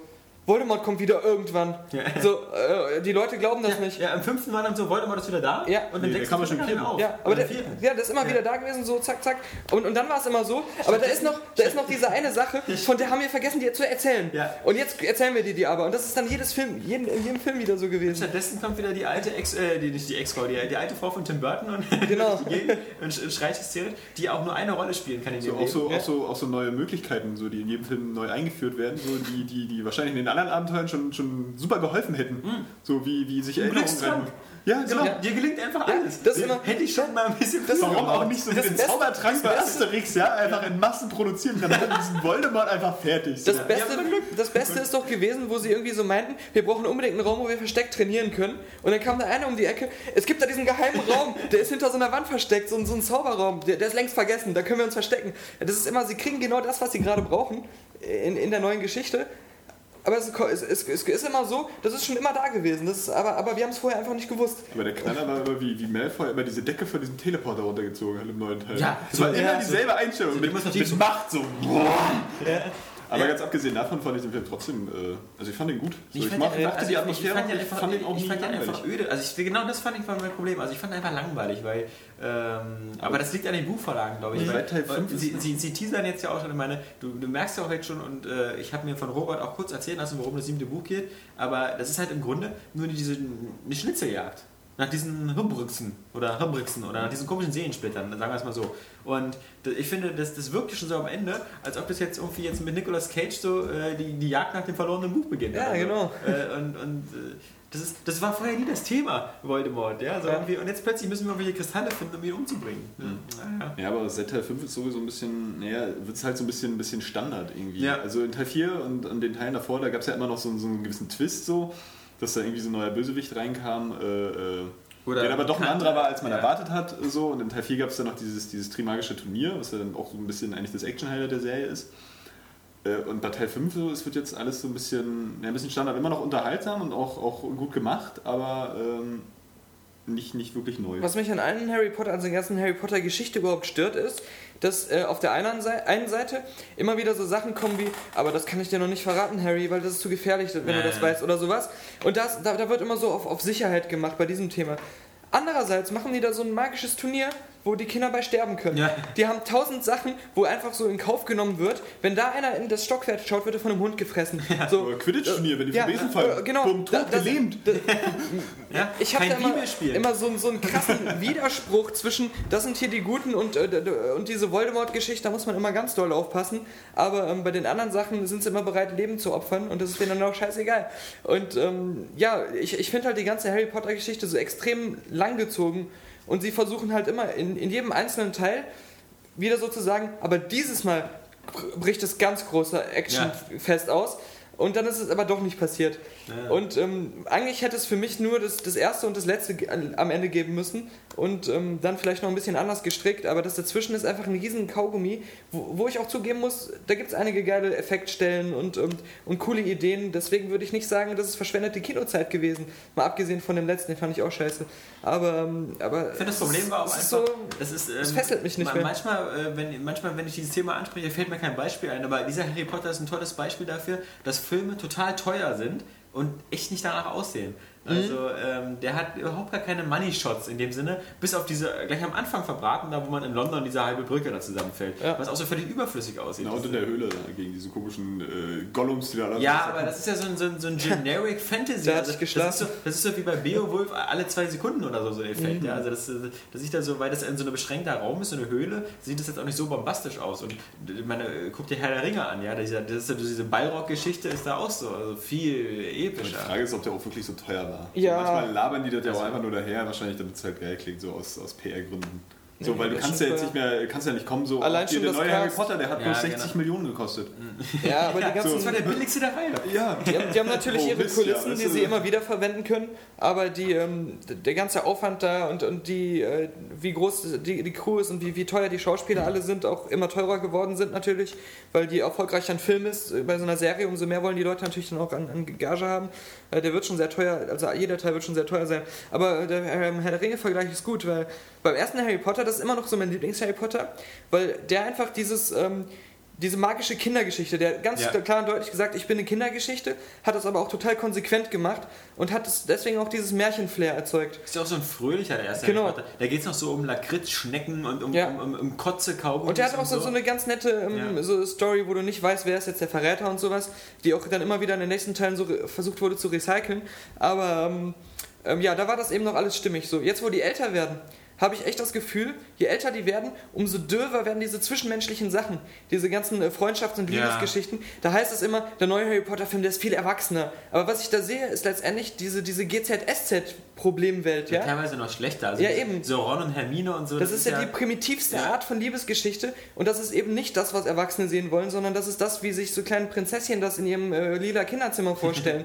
Und, ähm, Da kennst du dich ja auch. und ja, eben, da, genau, da bin ich immer der böse Mann, der nachts vorbeikommt und sich im Schrank versteckt. Nein, ähm, Ein Fall für Pedo. das, das Schlimme ist ja eigentlich, dass ähm, die Kinder dann denken, das läuft wirklich so. Nein, ähm, Was hast du im Schrank was, was mich halt nervt ist, dass dieses, dieses Verweichlichte ähm, passt nicht mit dem, was die aufbauen wollen, dass Harry Potter so, so eine Figur ist, die tief gezeichnet ist von ihrer Narbe, die eine schwere Last zu tragen hat, die immer düsterer wird. Das finde ich, das kommt gar nicht rüber. Das, äh, das, ist, das wird einfach nur döver. Und das hat Harry, äh, Herr der Ringe eben geschafft. Ich habe richtig gemerkt, dass Frodo mit dem Ring halt richtig daran kaputt gegangen ist. Und, und halt wirklich am Ja, gut, Ende. aber äh, das eine ist halt äh, äh, äh, eine Romanvorlage äh, von G.R. Tolkien, die, die quasi das gesamte Fantasy-Reich, wie wir es jetzt kennen, gegründet hat. Ja. Also alles, ob das so AD&D ist oder ob das so eine Spiele sind wie Dragon, also Age oder so, all diese Archetypen wie Zwerge haben Äxte und, und äh, Elfen haben Bogen und alles, hat er alles Tolkien geschaffen. Also das ist ja sozusagen vergleichbar so mit einer Fantasy-Bibel. Und ähm, das andere, was unsere Kindergärtnerin hier geschrieben hat, also Ja. Harry Potter, ist zwar auch Die, also die sich eigentlich nur dachte, ich brauche unbedingt Geld. Ich brauche unbedingt Geld. Und der Wunsch ist dann, glaube ich, ein bisschen extrem in Erfüllung gegangen. Ja. Okay, so viel wollte ich gar nicht. Ich glaube, der Punkt ist auch einfach so, also wirklich auch vom, vom, vom Drehen her, so bei Herr der Ringe, weil wahrscheinlich äh, die Vorlage von Harry Potter bietet ja womöglich auch mehr. So, äh, aber sie sind jetzt mittlerweile so, äh, naja, genauso wie unsere großen Publisher hier von Videospielen so. Also, sie brauchen sich nicht unbedingt super Mühe geben mit einem neuen Harry Potter-Film. So, Ich glaube, er geben sich so- Mühe allein, weil Ja, ja, ein so, Regisseur ist. äh, sind, sind, Also- sind, äh, ist, ist ja handwerklich auch gut gemacht. Ich finde find die Filme ja auch nach wie vor gut. So, aber da ist nichts, äh, wo du jetzt denkst, so, ah, ich drehe jetzt einen neuen Film, also wie eigentlich jeder Regisseur so an jeden neuen Film rangeht, und ich versuche den einfach so gut wie möglich zu machen. Dass das jetzt, also man kannst du könnte ja auch mit dem Gedanken daran gehen, so, ich versuche jetzt den besten Fantasy-Film der Welt. Weil- was? Ich, aber zum Beispiel, es gab in den alten Harry Pottern zum Beispiel immer so eine kleinen Gadgets wie, okay, wir zeigen jetzt mal das Treppenhaus, wo sich die Treppen alle bewegen und so. Und es gab immer so eine neuen Ecken von Hogwarts oder so, die, die irgendwie visuell beeindruckend waren. Eben, manchmal ein Quidditch-Turnier, manchmal halt diese Treppen, das gab es dann alles diesmal gar nicht. Ja. Und du hast das es gab Gefühl- keinen Zauber mehr in diesem, in diesem Hogwarts. So Sachen, wegen denen du die, die vorherigen Filme gerne geguckt hast, äh, sei es wegen so Figuren wie dem Hagrid und, ähm, cool, ich kenne den Namen noch, Ja. äh, auch so äh, aus anderen. Es gibt einfach so unheimlich viele charmante Sachen, gerade in den ersten drei Filmen, ähm, die jetzt einfach nur noch so kurz abgefrühstückt werden. So, Ja, der hat eine Spinne, die ist ja, tot. Der, der muss mal kurz vorkommen, deswegen Ja. zeigen wir ihn zwei Minuten lang. Genau. Und, ähm, Mit der Screentime. Das Einzige, was die Filme immer wieder rausreißt, ist natürlich Alan Rickman als Professor Snape. nee, und eigentlich äh, die kleine Hermine. Ja, okay. Das ne, ne, neben, neben unserer äh, Pedobär-approved. Wo man äh, so immer mit so einem, wie heißt das Ding, womit man so Abstand misst? So, so ein Abstand misst, so ein Zirkel. wo man, ist ja ein, ein, Lineal? Nee, ich weiß, ich weiß, es ist ein wichtiges Werkzeug der Stochastik, aber ich habe es trotzdem nicht gewusst. Äh, wo man immer dann vom Bildschirm sitzt und so guckt, ah, so viel sind die Brüste wieder größer geworden. Man, man darf darf's ja jetzt sagen, sie ist ja jetzt nicht mehr minderjährig. Ja. und sie sitzt ja auch schon Aber bei ja Chanel schon und so bei den Modeschauen. Sie weiß, was, was los Genau, ist. ja. Aber was sie weiß auch, wie man schön den Bären in die Kamera hält. Aber das, das, das, das, eigentliche Thema, das eigentliche Thema war ja ähm, 2012, Ja. was wir letztes Mal gesehen haben. Und ähm, da wir ja sozusagen geballte Filmkenner sind, nehmen wir das kurz zum Anlass nochmal schnell für eine äh, Roland Emmerich-Retrospektive, die wir alle aus dem Kopf zusammengebastelt bekommen. Also, Moon 44. Universal Soldier. Nee, was ist Moon 44? war Ich weiß gar nicht, was jetzt das Konzept hier ist. Das Konzept ist, dass man was Ja, dazu ja. sagt. Ich dachte, wir gehen Ja. auch weiter in der Nee, Zeit. nee, ich dachte, äh, ob jemand das gesehen hat oder was er dazu sagen Ich, wollte, wir ich fangen, nicht ich dachte, wir fangen jetzt bei so. den, bei den ähm, ersten Kurzfilmen an. Nee. Also ich denke mal, der, der erste Film irgendwie, der, der war Moon 44. Ja, das ist richtig. Den hat er sogar, war doch sein Abschlussfilm. Ja. Genau. Wer hat ihn gesehen? Den habe ich nicht gesehen. Hast du nicht gesehen? Ich habe ihn mal gesehen, das ist zu lange her, ich erinnere mich nicht mehr. Ich weiß nur, dass es sowas irgendwie war, ähm, am Ende, dass es so an Star Wars erinnerte, weil diese mit diesen komischen Gleitern auf diesem Moon 44 andauernd durch Gräben geflogen sind. Deswegen sah das immer so aus, als ob sie da am Todesstern Ah, okay. rumfliegen. Doch, es ist ja, gab, es gab ja, irgendwas stimmt. immer mit diesen Piloten und Co-Piloten, die dann irgendwie, äh, irgendwie vernetzt waren. ja, stimmt, das habe ich auch gesehen. War Stimmt. das nicht so ein Quatsch wie bei Avatar, dass sie gar nicht drin saßen in den Dingern, sondern wie bei Matrix eigentlich nur in so einer Steuereinheit? Und Ja, das war, das war ging, ging auf jeden Fall so in die Richtung, also jetzt, jetzt natürlich nicht von der Handlung her, sondern äh, von der Entwicklung des Filmmakers wie bei diesen THX von George Lucas. ja, ja, Der war nur völlig langweilig. eben, eben. Ja. Aber das, ähm, diese, diese typische Abschlussfilmsache auch, dass, äh, dass du so äh, versuchst, irgendwie so eine voll krasse Idee zu machen, aber man, man merkt schon, dass du eigentlich lieber diese ähm, Hollywood-Filme machen willst Okay. und das dann irgendwie so aufeinander trifft. Aber übrigens der teuerste deutsche Abschlussfilm.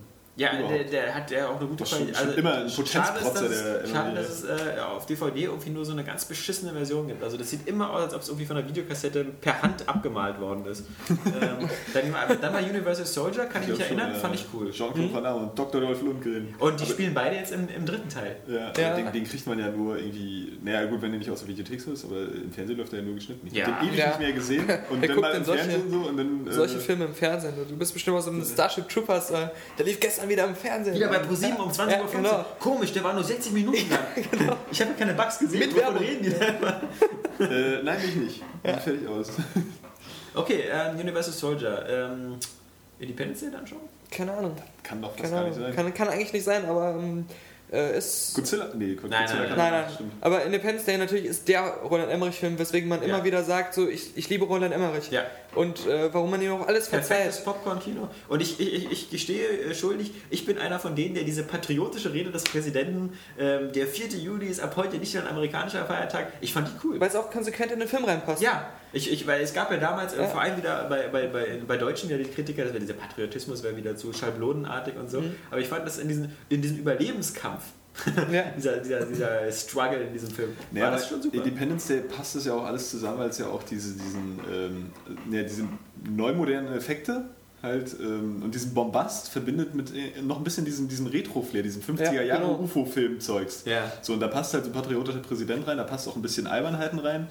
So, äh, Und die Spezialeffekte waren super. Man darf nicht vergessen, dass Independence Day äh, noch in dieser Frühzeit des CGI befand, 95. wo, wo ganz wenig CGI-Effekte drin sind. Das sind vielleicht die Schutzschilde von den Raumschiffen oder so, aber der Rest auch wieder extrem viel mit Modellen. Und das sieht man ja an, wenn die ganzen Hochhäuser explodieren oder so. Das ist, das ist einfach, es, es gibt nichts Besseres, als mit Modellen zu arbeiten. Ja, das stimmt. Und es ist auch so, dass ähm, ich finde, die, die Handlung zwar natürlich auch von Klischees nur so strotzt, aber nicht auf so eine Art, dass es stört.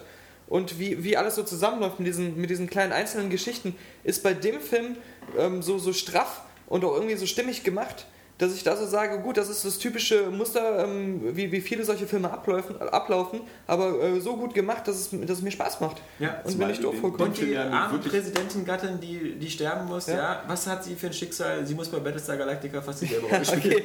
Nee, aber was ich auch gut finde bei Independence Day, trotz ähm, auch all der Witze und, und des, des Popcorn-Kinos, habe ich immer noch so ein bisschen das Gefühl der Bedrohung schon gehabt.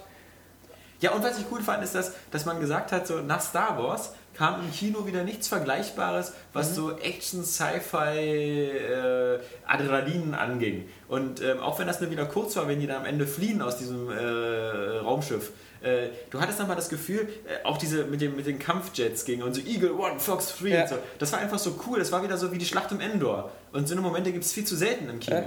Also vielleicht gibt es die ja bei Avatar wieder, was ich nicht glaube. Aber ähm, wo, wann, wann gab es denn sowas nochmal? Also Starship Troopers hatte sowas Obwohl ein bisschen... Star Wars natürlich die, die bessere Geschichte erzählt. So, Nee, also deswegen ich sag jetzt dass Independence Day besser als Star nee, Wars. ähm, aber ja, also Independence Day aber ist immer diese noch so Art, aber erzähl mir doch mal, ein erzähl mir doch mal Groschenroman, so, Comicfilm irgendwie so, so, so ja, aber nenn mir doch mal Filme, die sozusagen so diese, diese Schlacht um Endor, dieses ganze, so, wir haben hier so einen Krieg, der findet auf drei Ebenen statt. Einmal unten auf dem Planeten, einmal als Weltraumschlacht und einmal noch diese Lichtschwertkampf äh, Darth Vader, äh, Imperator. Star Wars Episode 1, du hast alles gehabt. Ja, alles nicht schlecht. Ja, stimmt. aber dieses, ähm, das gibt es doch ganz selten, dass Filme es schaffen, so ein, natürlich Herr der Ringe hat auch sowas Nee, geschafft. das ist ja richtig, widersprecht ihr. Ja. Ich meine bloß mal. Ja. Und Independence Day war wieder was, wo ich gesagt habe, oh geil, sowas will ich eigentlich öfters im Kino Aber das ist halt haben. trotzdem so ein Film, so, den, du, den du auf keiner Ebene so wirklich, also den darfst du halt nicht ernst nehmen. So. Aber da, Aber Star da Wars eigentlich noch, auch nicht. Da ist Ja. es, ja, ja, aber ähm, Star Wars ist in sich halt konsistenter, weil äh, äh, Independence Day spielt halt in so einem realistischen Szenario. So, das ist ja halt nun mal die Erde. Ja. So, während äh, Star Wars ein, so ein Fantasy-Universum aufbaut. Vor langer Zeit. Quasi. Da brauchen wir auch nicht drüber streiten, glaube ich. Ja, ähm, aber ich, ich denke auch, dass äh, bei Independence Day ähm, Roland Emmerich würde mich auf alle Fälle sehr glücklich machen, wenn er sagen würde Independence Day 2. Mhm. Und das, ich wüsste, wüsste auch schon, wie das Plakat aussieht. ID2. ja, Und, und, und äh, ja, Schön. also, nee, ich meine, das, ist, das kann man schon die ganze Marketing vorstellen und so weiter. Ja. Mit, mit der Technik, die er jetzt hat, kann das dann so ein zwei Stunden Nonstop-Action-Flick werden. Er hat ja noch auch- Will Smith ist- auch nicht alt, äh, noch zu Stimmt. alt. Die, könnte noch als, als, als Pilot durchgehen. Und Jeff Goldblum, ne? Der ging auch noch, der ging auch noch. Aber ähm, nee, ich finde halt cool, dass äh, bei Independence Day irgendwie ähm, die, diese ganzen kleinen Gags, diese ganzen kleinen Wendungen in der Handlung, das waren nicht unbedingt Sachen, die man exakt so vorhersehen konnte. Ja. Auch so, so das Ende, Spoiler, ähm, wo, der- wo, der, ja, wo dann der, der ähm, Präsident praktisch, äh, der ja auch mitgeflogen ist, was ich auch cool fand Ja. wieder, ähm, äh, die letzte Rakete noch hatte, Ja. aber die hat dann geklemmt. Ja, Und das, ich dachte eigentlich so, okay, jetzt wird er die letzte Rakete schießen, das war ja klar. Aber nein, die hat geklemmt und der eine Typ musste sich opfern und da reinfliegen. Und das ist natürlich ein silly Popcorn-Moment, aber er ist irgendwie in dem Moment cool und der Film hat es geschafft, unheimlich stimmig das schon zu etablieren, dass es so eine Art von Geschichte ist, dass, dass es einfach da reinpasst. Und ähm, das funktioniert in dem Film auch irgendwie, weil er es nicht überstrapaziert. Es, es gibt nie so einen Moment, wo du so denkst, das war mir jetzt zu albern. Oder ähm, das ist jetzt irgendwie so zu overdone mit den, mit den Sachen, die sie da machen. Und man muss auch sagen, das Casting war eigentlich ziemlich brillant. Mhm. Das sage ich jetzt nur, weil es beim nächsten, bei Godzilla, nämlich genau das das Problem war. Ja. Das total scheiße war. Ja. Weil bei Independence Day, ähm, also Bill Pullman als Präsident, klar, äh, ist jetzt ein. Äh, es ging, es Ja. war irgendwie akzeptabel, aber Will Smith war eine super Nummer. Jeff Goldblum war halt auch Perfekt. ein perfekter, äh, der ja auch bei Jurassic Park quasi dieselbe Rolle Auch gespielt die, auch hat. die Nebenfiguren, dem Und- sein Vater und alle, ja, die waren Vater, super dieser, ausgesucht. Dieser jiddische, das, das war super und, und okay, Brent Spiner so als äh, in der normalen Version, also ist er ja kaum zu sehen, nur in diesem Director's Cut hat er ein bisschen mehr Momente. Ähm, gut, da haben alle gesagt, ah, Data! Ja. Äh, aber ansonsten, äh, auch wie gesagt, die Präsidentin, Gattin, ähm, das war schon gut, gut durchbesetzt. Ja, und dann kam eben Godzilla und ähm, das war für mich, also es gibt ja so Leute wie den Angry Video Game Nerd, ähm, der natürlich Godzilla extrem hasst, weil er die Godzilla-Filme so liebt, die ganzen japanischen. Die habe ich immer als Kind vielleicht mal gesehen, aber ich habe damit keinen Draht. Deswegen, das hätte mich jetzt nicht gestört, dass Godzilla jetzt plötzlich so westlich ist oder halt wie so eine Riesenechse aussieht.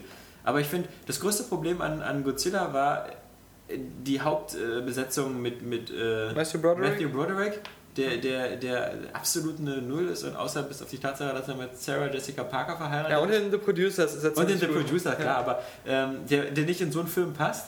Und, und so, so jemand wie Jean Reno auch so völlig zu verheizen, Ja. so als so französisch sprechenden Klischee-Franzosen.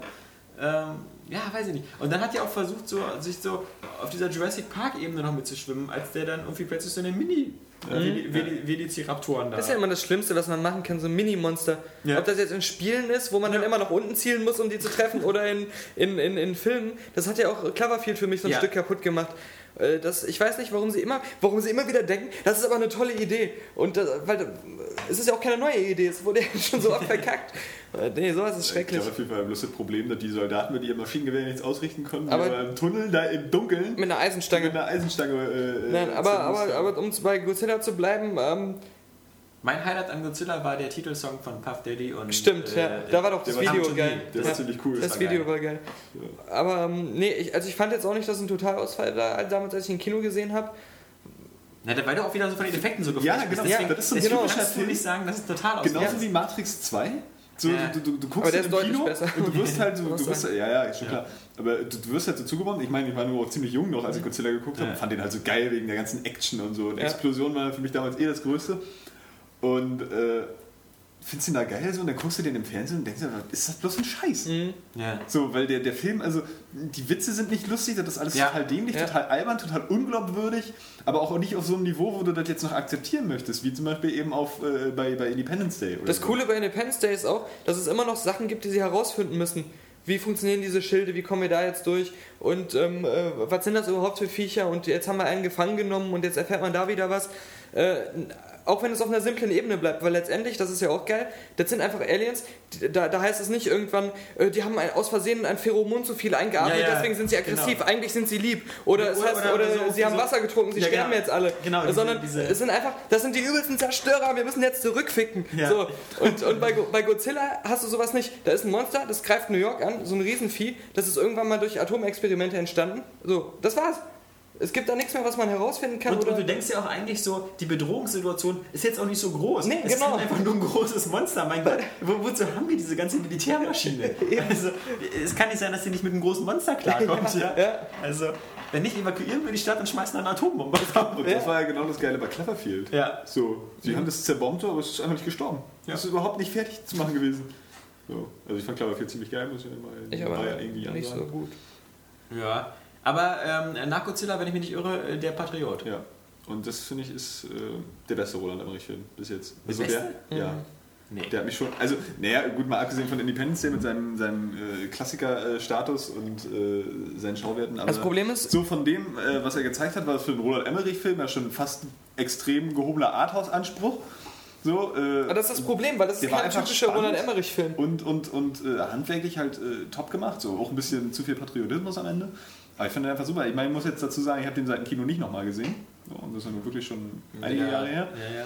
So, aber ich fand den damals top. So, ich Heath Ledger wieder mit dabei. Also was, was mein Problem ist auch war... verreckt so auf die Kinder, die wohnen irgendwo. Ja. Also da, äh, Bitte jetzt nicht direkt Heath Ledger mit verreckt kommen. naja, aber äh, so, da, da, da war der jetzt auch nicht klischeehaft oder kitschig oder so. so er hat am Ende doch. seine Familie verloren. Ähm, so. na, ich fand halt in gewisser Weise, ist das mal das Problem bei Roland Emmerich, was sich so bei allen Filmen durchzieht, ist, dass er so bei, bei, der, bei der Figurenzeichnung äh, arbeitet er immer gern so ganz grob schnittartig mit Klischees. Genau wie Steven Spielberg. bei 2012. Also bei, bei Independence Day gibt es halt den jiddischen Vater. Der, der hat halt immer so, ja, nobody is perfect. Ja. so. Der hat immer so dieses, wie man sich den Klischee-Juden vorstellt. So, dann gibt es bei, bei ähm, ähm, äh, ja, genau. Äh, dann in, bei Independence Day, ähm, ja, okay, sonst, äh, ja, gut hier, nee, also Will Smith und so, klar. Ist also den schwulen Sohn da von dieser Mutter, der da auch gestorben ist, als er gerade mit seiner Mama telefoniert hat. da- Ja, ja, sein, sein, sein So, Berater das- oder so, genau. Ja, ja. Und, und äh, bei, bei Der Patriot waren es halt diese, diese, die, diese schwulen Franzosen, die halt auch so extrem unmenschlich dargestellt worden sind, obwohl die Amerikaner ja äh, ein paar Jahre später in ihrem eigenen Bürgerkrieg und so, dann mit Nord- und Südstaaten sich gegenseitig genauso eiskalt abgeholzt haben, aber in Der Patriot, halt wenn es gegen die Franzosen geht, die Franzosen so als, als Menschenfresser dargestellt werden. Ja. Und Ja. Was natürlich aber äh, eine super Besetzung war, auch der, der französische ähm, Anführer. Ähm, aber trotzdem, der Patriot, finde ich, ist. Ja, aber so. Es wirkte für mich auch zu sehr nach einem Mel Gibson-Film. Stimmt. Also, es wirkte gar nicht wie ein Roland Emmerich-Film, sondern wieder wie der typische Mel Gibson-Film. Vielleicht Aber ist das, Das wie, Gute. so- wie, so, wie so Braveheart ein paar Jahre später. Ich habe das Gefühl bei Roland Emmerich, er braucht auch immer unheimlich Film, äh, viel äh, Budget, um seine Filme zu machen, so wie er sie machen will. Auch Ja, bei der Unheimlich Patriot. wenig Zeit, um das Drehbuch zu schreiben. Nee, ja, das, das vielleicht auch. Ähm, aber ähm, er, er geht dann natürlich zu den Produzenten hin und sagt denen so, wir haben hier so eine Familiengeschichte, wir haben die amerikanische Flagge, wir haben hier so ein paar Patriotensprüche und so. Das, das hast du ja in fast jedem Film von dem. Und so kriegt er letztendlich sein Production-Geld zusammen, weil die Leute dann immer sagen, das sind die Zutaten, die man braucht, äh, hier hast du 100 Millionen. Und ein Hund, der überlebt. Ja, und, und er überlegt, da kriegst du nochmal 100 Millionen mehr. So, und, und das, das hat er auch schon oft genug in Interviews gesagt. Das ist letztendlich seine Art, in Hollywood äh, sowas dauerhaft machen zu können. Ja. Dann haben wir The Day After Tomorrow. Den habe ich nicht gesehen. Ah, schade, was auch passt. Also ich fand Ja. ihn solide, sehr gut. Ja. Ähm, Hat also- es ist klar, es, es gibt so wieder so ein paar nervige Logikszenen. Mhm. Ich erinnere mal so wie mit den Hunden und mit den Wölfen, die dann da rumrennen. Ja, und allgemein diese Handlung, so, so Dennis Quaid wandert durch halb Amerika, Ja. durch den übelsten Schneesturm, der alles zerfetzt hat, ja. Und, ähm, und, und äh, wenn die Gefrierwelle kommt, muss er mal kurz sich unter einer Plane verstecken, unter einer Thermoplane und solche Sachen. Ähm, aber ähm, in der Hinsicht, so von, von der Handlung her, war er immer noch glaubhafter als, als 2012, muss man sagen. Ähm, und er hatte schon diese krassen Effektszenen, Ja. wo man echt so dachte, boah, allein deswegen hat sich der Film gelohnt. Äh, diese Sachen, wo die Tornados durch irgendwie New York Ja. fegen und alles zerfetzen, wo dann die Leute in der Mitte von einem Hochhaus stehen, was Ja. komplett zerrissen ist und so. Äh, deswegen, ja, habe ich auch gern geguckt, muss ich sagen, ja. Ist für mich auch ein gelungener Katastrophenfilm, der vor allem halt auch eine halbwegs glaubwürdige Geschichte erzählt. Also es gibt ja irgendwie bei Klimaforschern, glaube ich, gibt es ja immer wieder so diese, diese, diese, diese, diese, diese Theorie, dass es sowas schon mal gab, diesen ganz krassen Temperatursturz innerhalb Ja. von wenigen äh, Stunden um, um mehrere äh, 40, 50 Grad. Und ach, keine Ahnung, aber ähm, ob das jetzt sozusagen realistisch ist oder so. Aber das ganze Szenario wirkt natürlich ähm, ähm, glaubwürdiger auch in Zeiten der globalen Erwärmung als eben bei 2012 Ja. dieses Szenario einfach, weil der Maya-Kalender sagt, jetzt ist bei. Schicht im Schacht, dass die ganze Erdkruste wegbricht. Nee, was, was mich aber auch schon bei, bei Day After Tomorrow gestört hat, ist dieses unheimlich mega klischeehafte so, da sind so ein paar Politiker, die hören nie zu. Ja. Ja. Das Okay. in, in allen Katastrophenfilmen Ja. so. Ja, ja klar, aber, aber langsam nervt es mich, weil das auch in diesem Film auf so eine unheimlich holzhammer Art dargestellt ist, ja. Und ähm, das, das, das, vielleicht ist es ja in Ansätzen in der echten Welt auch so. Aber wenn sie es auf so eine krass blöde Art darstellen, dann glaube ich es nicht. Dann können sie es mir nicht mehr verkaufen. Und dann ist immer der sympathische Klimaforscher, der dann extra noch ins Weiße Haus fährt, extra noch das Taxigeld dafür ausgibt, sich durch die Sicherheits, äh, unter Einsatz seines Lebens Sicherheitsabsperrungen durchzwängt, um dem Präsidenten dann ins Gesicht zu sagen, aber hier habe ich, mein Tem Temperaturding ist kaputt gegangen, ja? Und der sagt dann so, nein, hinfort, du Penner, Ja, du du Obdachloser, Ahnung. geh duschen. ja, und äh, sowas ähm, möchte ich irgendwie nicht mehr sehen, weil äh, es gibt keinen Grund zu sagen, ich mache aber einen typischen Katastrophenfilm, da muss sowas rein. Sie können sich mal was Neues überlegen. Naja, aber er hat ja jetzt auch den Katastrophenfilm gedreht, nachdem keine Katastrophenfilme mehr gedreht werden müssen. Stimmt, Ja. das ist ja ein gutes Genau, also Argument. wir machen das bei 2012 am besten so. Das ist ja auch das letzte Thema für den Podcast. Ähm, wir geben jetzt nochmal eine finale Spoilerwarnung. Wir sagen jetzt ganz kurz, lohnt es sich für den äh, Kino? Dingens vergessen, 10.000 PC, ah, oh Gott, den ja. ich auch nicht gesehen habe. Der ist, der, der, ich letztens nochmal den habe ich ausgeblendet. Das Ja. ist für mich kein Roland Emmerich-Film, weil der wirkt doch nicht nach Big, Big äh, Production Value. Nee. Das ist ganz seltsam, der wirkt so billig, ich habe noch nie so einen blöden Film gesehen. Und die Handlung ist, äh, die Handlung ist, Das Problem ist, entweder du machst einen Film so wie, wie Mel Gibson mit diesem Ap- Apokalypto, ja. komplett so, dass er so authentisch und realistisch wirken soll. Apokalypto-Sprache. Ja, aber dass er auch echt, also so, so sagt, ähm, Esperanto am besten. ich, ich versuche das irgendwie so darzustellen, dass man das Gefühl hat, ich kriege so einen Einblick in diese Welt von Ja. früher. Oder du machst machst was wie 300. Genau, oder, oder genau, und halt mehr so in Herr der Ringe-Richtung. Dass du halt wirklich sagst, wenn schon mit Magie, dann mache ich richtig Magie und, und so märchenartig. Und der hat das so versucht, auf so eine unheimlich bescheuerte Art zu mischen. Und ähm, man konnte selbst so als Popcorn-Film-Fan nicht Stargate, vergessen. unterhalten. Stargate. ja. Das genau. war Und das war vor Independence Day. Genau, Ja. da war nämlich der fehlende Film. Ja, das ist eigentlich auch ein klasse Film. Man, Mhm. man, man Ewig sieht ja, nicht gesehen. Wie gut das ist, sieht man ja anhand der 680 Milliarden Serien, die daraus Ja. entstanden sind. Wobei ich den Film immer noch besser finde als, als alles, was, Ja. was danach kam. Ja. Äh, und man hatte da auch Gefühl, das ist irgendwie so eine Original Science-Fiction-Story, wo man mal wieder so, so eine coole Idee. Ähm, ähm, Das vergessen auch viele Leute, die Fans von Boston Legal sind, dass James Spader dieser lustige kleine Wissenschaftler Stimmt, war mit genau. Brille und, und, und Puschelfrisur. Vorher ja. sowieso in haufenweise anderen Filmen mitgespielt hat. Ja, aber, aber da, in den anderen Filmen teilweise gab es ja auch so irgendwie eine Frage, der, also immer diese, es gab ja schon so eine Juristenfilme Mhm. mit ihm immer, ähm, wo er halt immer so gleich aussah, aber bei Stargate erkennst du ihn eigentlich fast gar nicht wieder, dass Mhm. das James Spader ist. Was ich bei, bei Stargate halt ähm, cool finde, ist außer dieser ganzen coolen, ähm, diese Tore an sich sind ja schon cool, Ja. aber dass dahinter halt ähm, diese äh, Ägypten-Thematik steckt, die ich so, äh, die halt ziemlich unverbraucht ist so und die mit diesen Science-Fiction-Elementen halt ähm, ziemlich, ziemlich faszinierend äh, rüberkommt. Ich finde nach wie vor diese äh, Ghouls und wie sie alle heißen, Ja. äh, total faszinierend und auch irgendwie bedrohlich wirkend. Letztendlich ist es natürlich auch ein krass, krasser Popcorn-Film, der nicht sehr in die Tiefe geht. Aber er hat natürlich auch wieder eine gute Besetzung, weil mit Kurt Russell ist Ja. natürlich tausendmal besser als mit MacGyver oder so. Ja? Stimmt, und, die- und die, was ich auch super finde, ist, dass er relativ hart ist. Da werden auch mal ähm, so, so, so ähm, äh, Jugendliche über den Haufen geschossen. Ja, er hat einen super Soundtrack. Ja, so ist eine gute Verbindung Ja. jetzt. Da werden Jugendliche über den Haufen geschossen. Er hat einen super Soundtrack. Nein, ähm, Also da muss man sagen, dann war das ja so die, die, die Höhezeit von Emmerich so quasi. Also übrigens Stargate, Independence Day. Der Hauptdarsteller aus Parker Lewis, Ja, Serie, dieser ihr doch? der Scientology- spielt Ja. tatsächlich in der, in der Stargate-Serie auch mit. Ach so. Ja, ist er natürlich schon älter und so, wenn man nicht wüsste wahrscheinlich. das Geile ist, der, der, den kennt man eigentlich nur, weil man den so krass mit Parker Lewis identifiziert. Ja. Der heißt eigentlich so. Ja, Das ist Parker Lewis, das ist er einfach. Ich hab den richtigen Namen schon wieder vergessen. Der ist irgendwie Colin so und so, Ja, ja. keine Ahnung. Läuft jetzt wieder auf Sat 1 Comedy. Parker Lewis. Echt? Ja.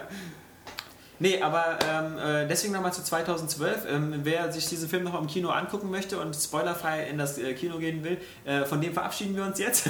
ähm, der möge diesen Podcast jetzt als beendet ansehen Ja. und äh, sich ins Kino gehen. Wir können den Film auf alle Fälle als Kinofilm empfehlen, weil wenn man sich diesen Film ansieht, dann im Kino, weil natürlich die ganzen Schauwerte ähm, nur auf einer Leinwand überzeugend rauskommen. Und es hat tatsächlich so diesen Uncharted 2 Faktor, dass du das Gefühl hast, es passiert immer in diesen Effektsequenzen überall unheimlich viel und auf so eine, Art, wie du das in einem, noch nie in einem Film gesehen hast. dass du gar nicht so alles auf einmal wahrnehmen Genau, kannst, der, der. Umfang der Zerstörung in dem Detailgrad und auch so cool gemacht, ähm, das hat man noch nicht gesehen in keinem Katastrophenfilm. Genau. Und deswegen lohnt sich das von der Seite her.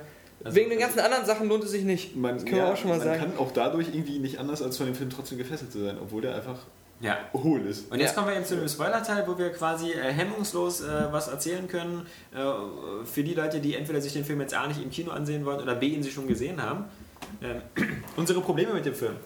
Also äh, selten, finde ich, ist, ist so eine, diese, diese Grundstory ist immer so, wir entkommen in letzter Sekunde irgendeiner krassen Sache. Und das ist noch nie so überstrapaziert worden, Ja. wie, wie Bis bei zur Pause Film. schon, wohlgemerkt. Ja. zu dieser überflüssigen Pause, die wir im Kino hatten. Ja, obwohl der Film ja nun wirklich schon lang ist, aber, aber Pausen im Kino sind sowieso doof. Ja, aber zwei Stunden und 30 Minuten, dann brauche ich eine Pause. Also äh, so ab vier Stunden brauche ich Da eine Pause. verpasse ich lieber, wenn ich Pipi muss oder mal, mal, mal ein großes Geschäft. Ja. Drei, drei bis Dafür gibt es ja die Popcorn Ja, einmal. stimmt. Da verpasse ich lieber drei. Alter Schwede. ja, oder der Mund von dem, der neben einem sitzt. Wenn das Johannes Das ist. war Alex. Nee, Oder dein anderer Ähm, Freund. ja. der hat es auch verdient. Nee, aber da, da verpasse ich lieber drei bis fünf Minuten vom Film, als diese Pause drin zu haben. Das Ja, wollte ich eigentlich 20 sagen. Minuten Pause. Ähm, ja. Äh, Zumal, wenn du dann gerade in der Klopause die Szene verpasst, wo sie schon wieder mit dem Flugzeug äh, im Durch letzten den Moment von der fliegen. Start, äh, Startbahn abheben, Das ist, das ist echt so ein Film, wo man sich nicht gewundert hätte, wenn sie gesagt hätten, der einzige Weg vor diesem Vulkanausbruch zu fliehen, zu fliegen. Nee, führt durch den Vulkan durch.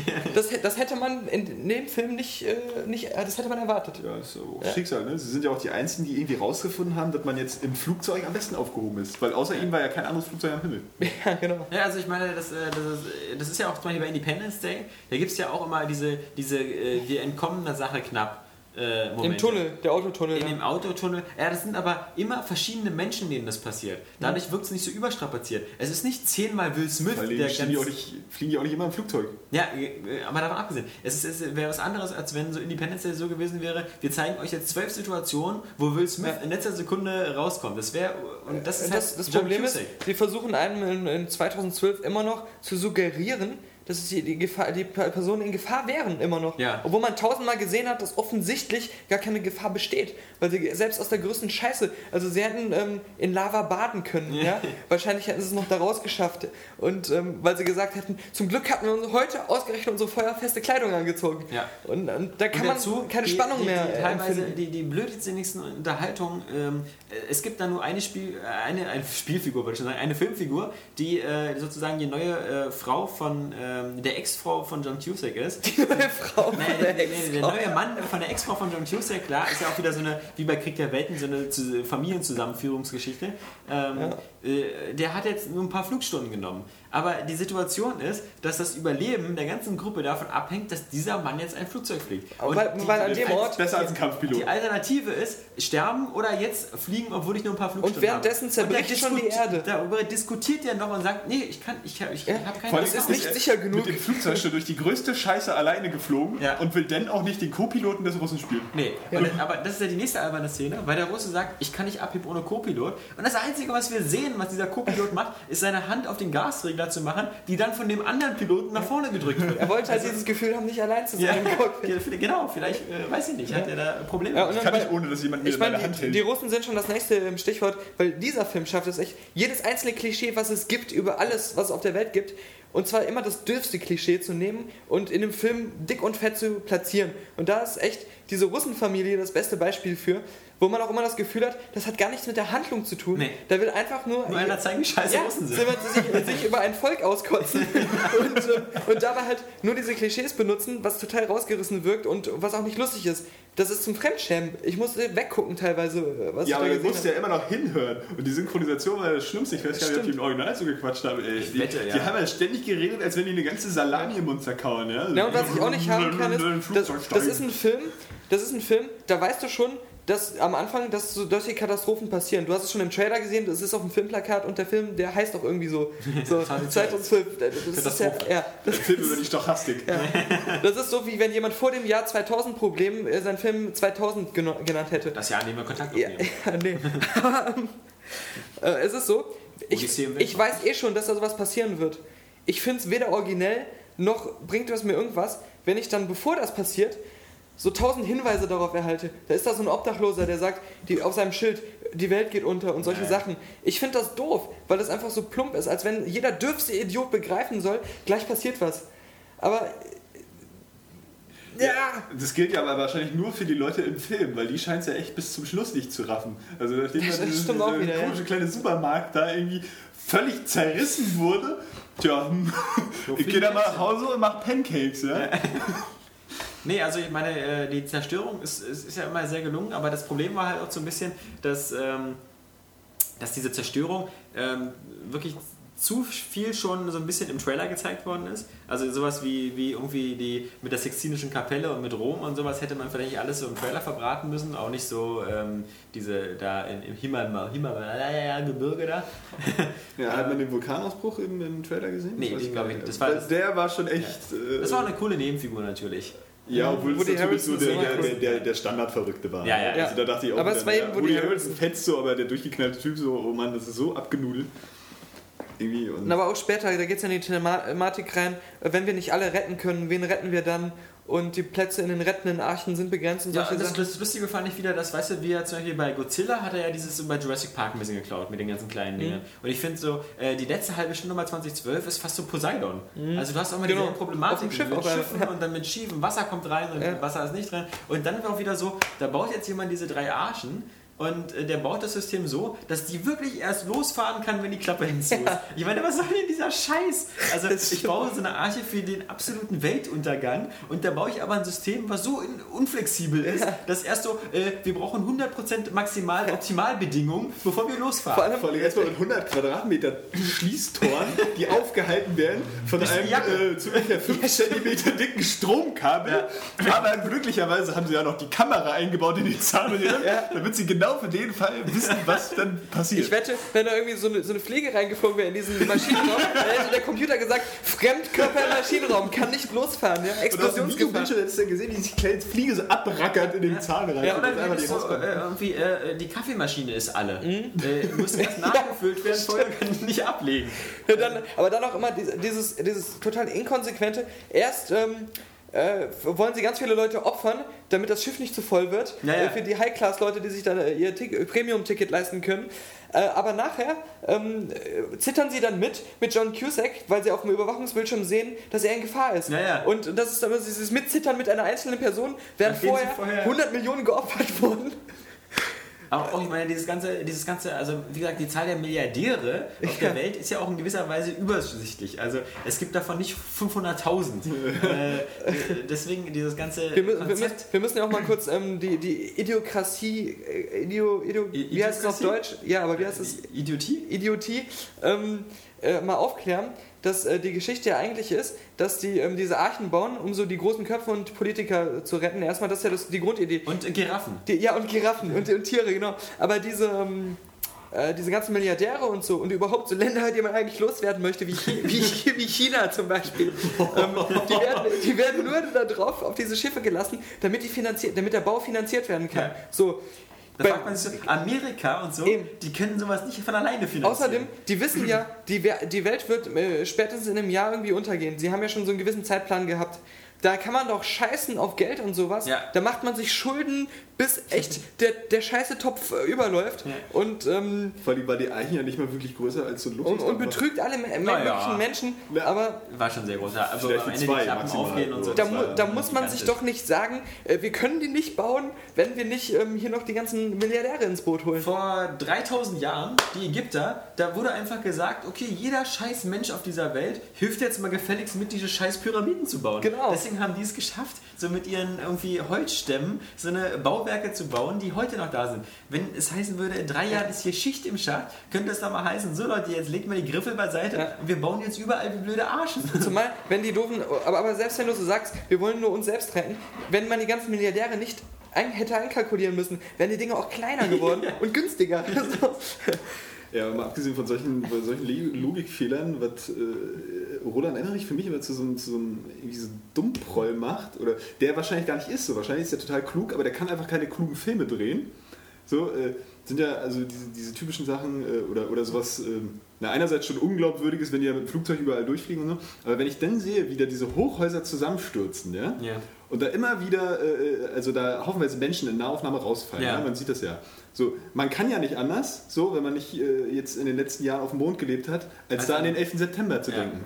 So, wenn ich, und sowas wäre ja nach dem 11. September überhaupt nicht denkbar gewesen, Ja. solche, solche Filme zu drehen. Und wenn man das dann so zeigt, ja, wie die da raufstürzen und leiden, ja, und damit eigentlich bei, bei, bei äh, ähm, den äh, Amerikanern wieder dieses Trauma hervorruft, dann in so einem dummen Film eigentlich, ja, der wirklich einfach nur strunzdämlich ist letztendlich und auch albern, ja, an manchen Stellen, An allen. das finde ich, das finde ich eigentlich schon pietätlos.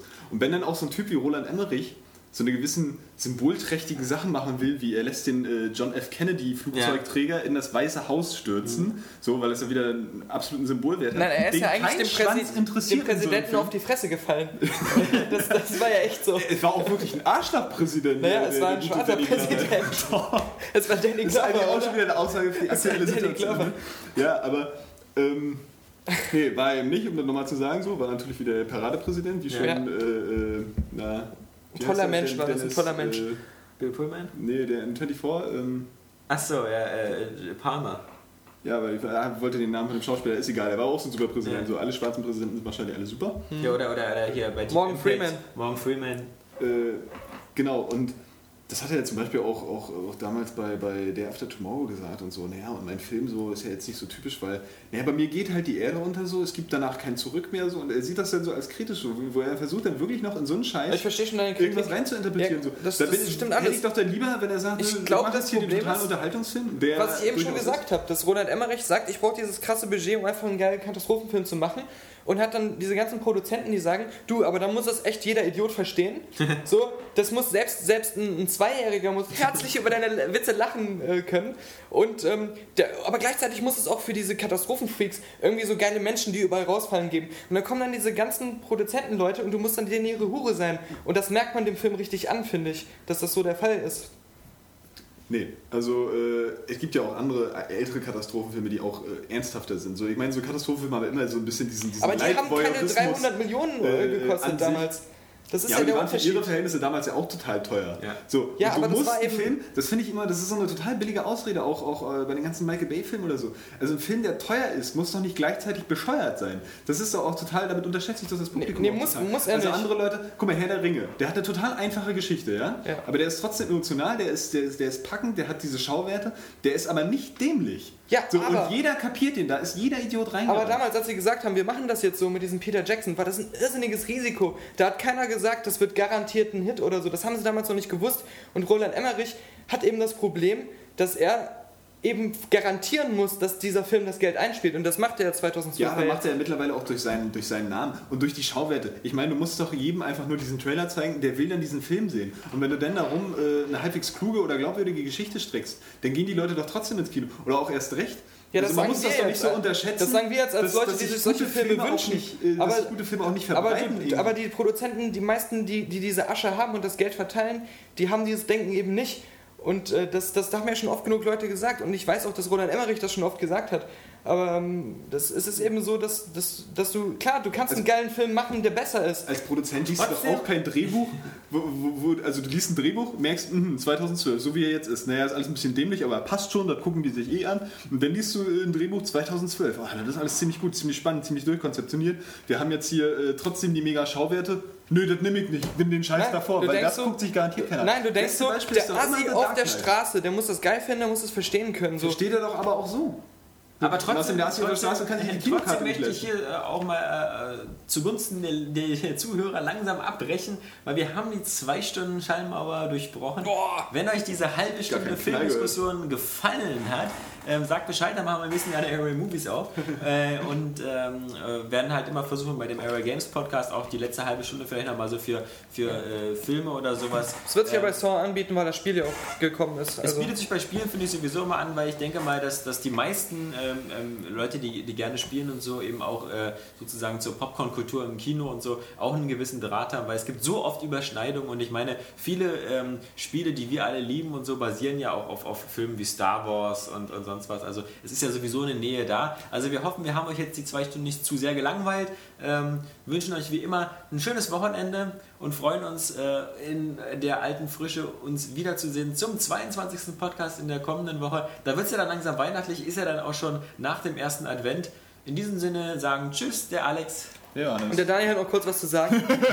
und zwar will der Daniel noch sagen zum Thema DJ Hero, dass ein Song ihm da total gefehlt hat. Und ich hoffe, Activision äh, und äh, wer macht DJ Hero? Die Macher von DJ Hero, die hören jetzt zu, um ihm noch nachträglich nachzuliefern. Und zwar Wild Wild West, Wiki Wiki Wawa, Wild Wild West, Giant Robot Spider, Wild Wild West, Wiki Wiki Wawa.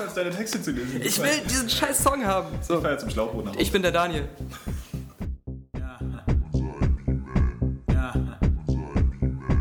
heißt nicht Das heißt it.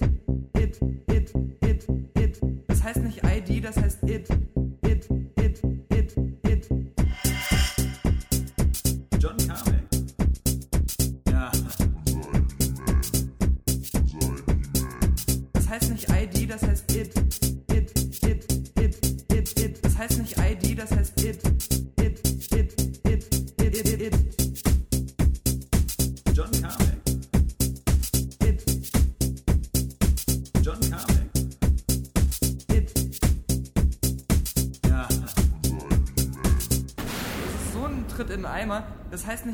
das heißt it. It. Fan.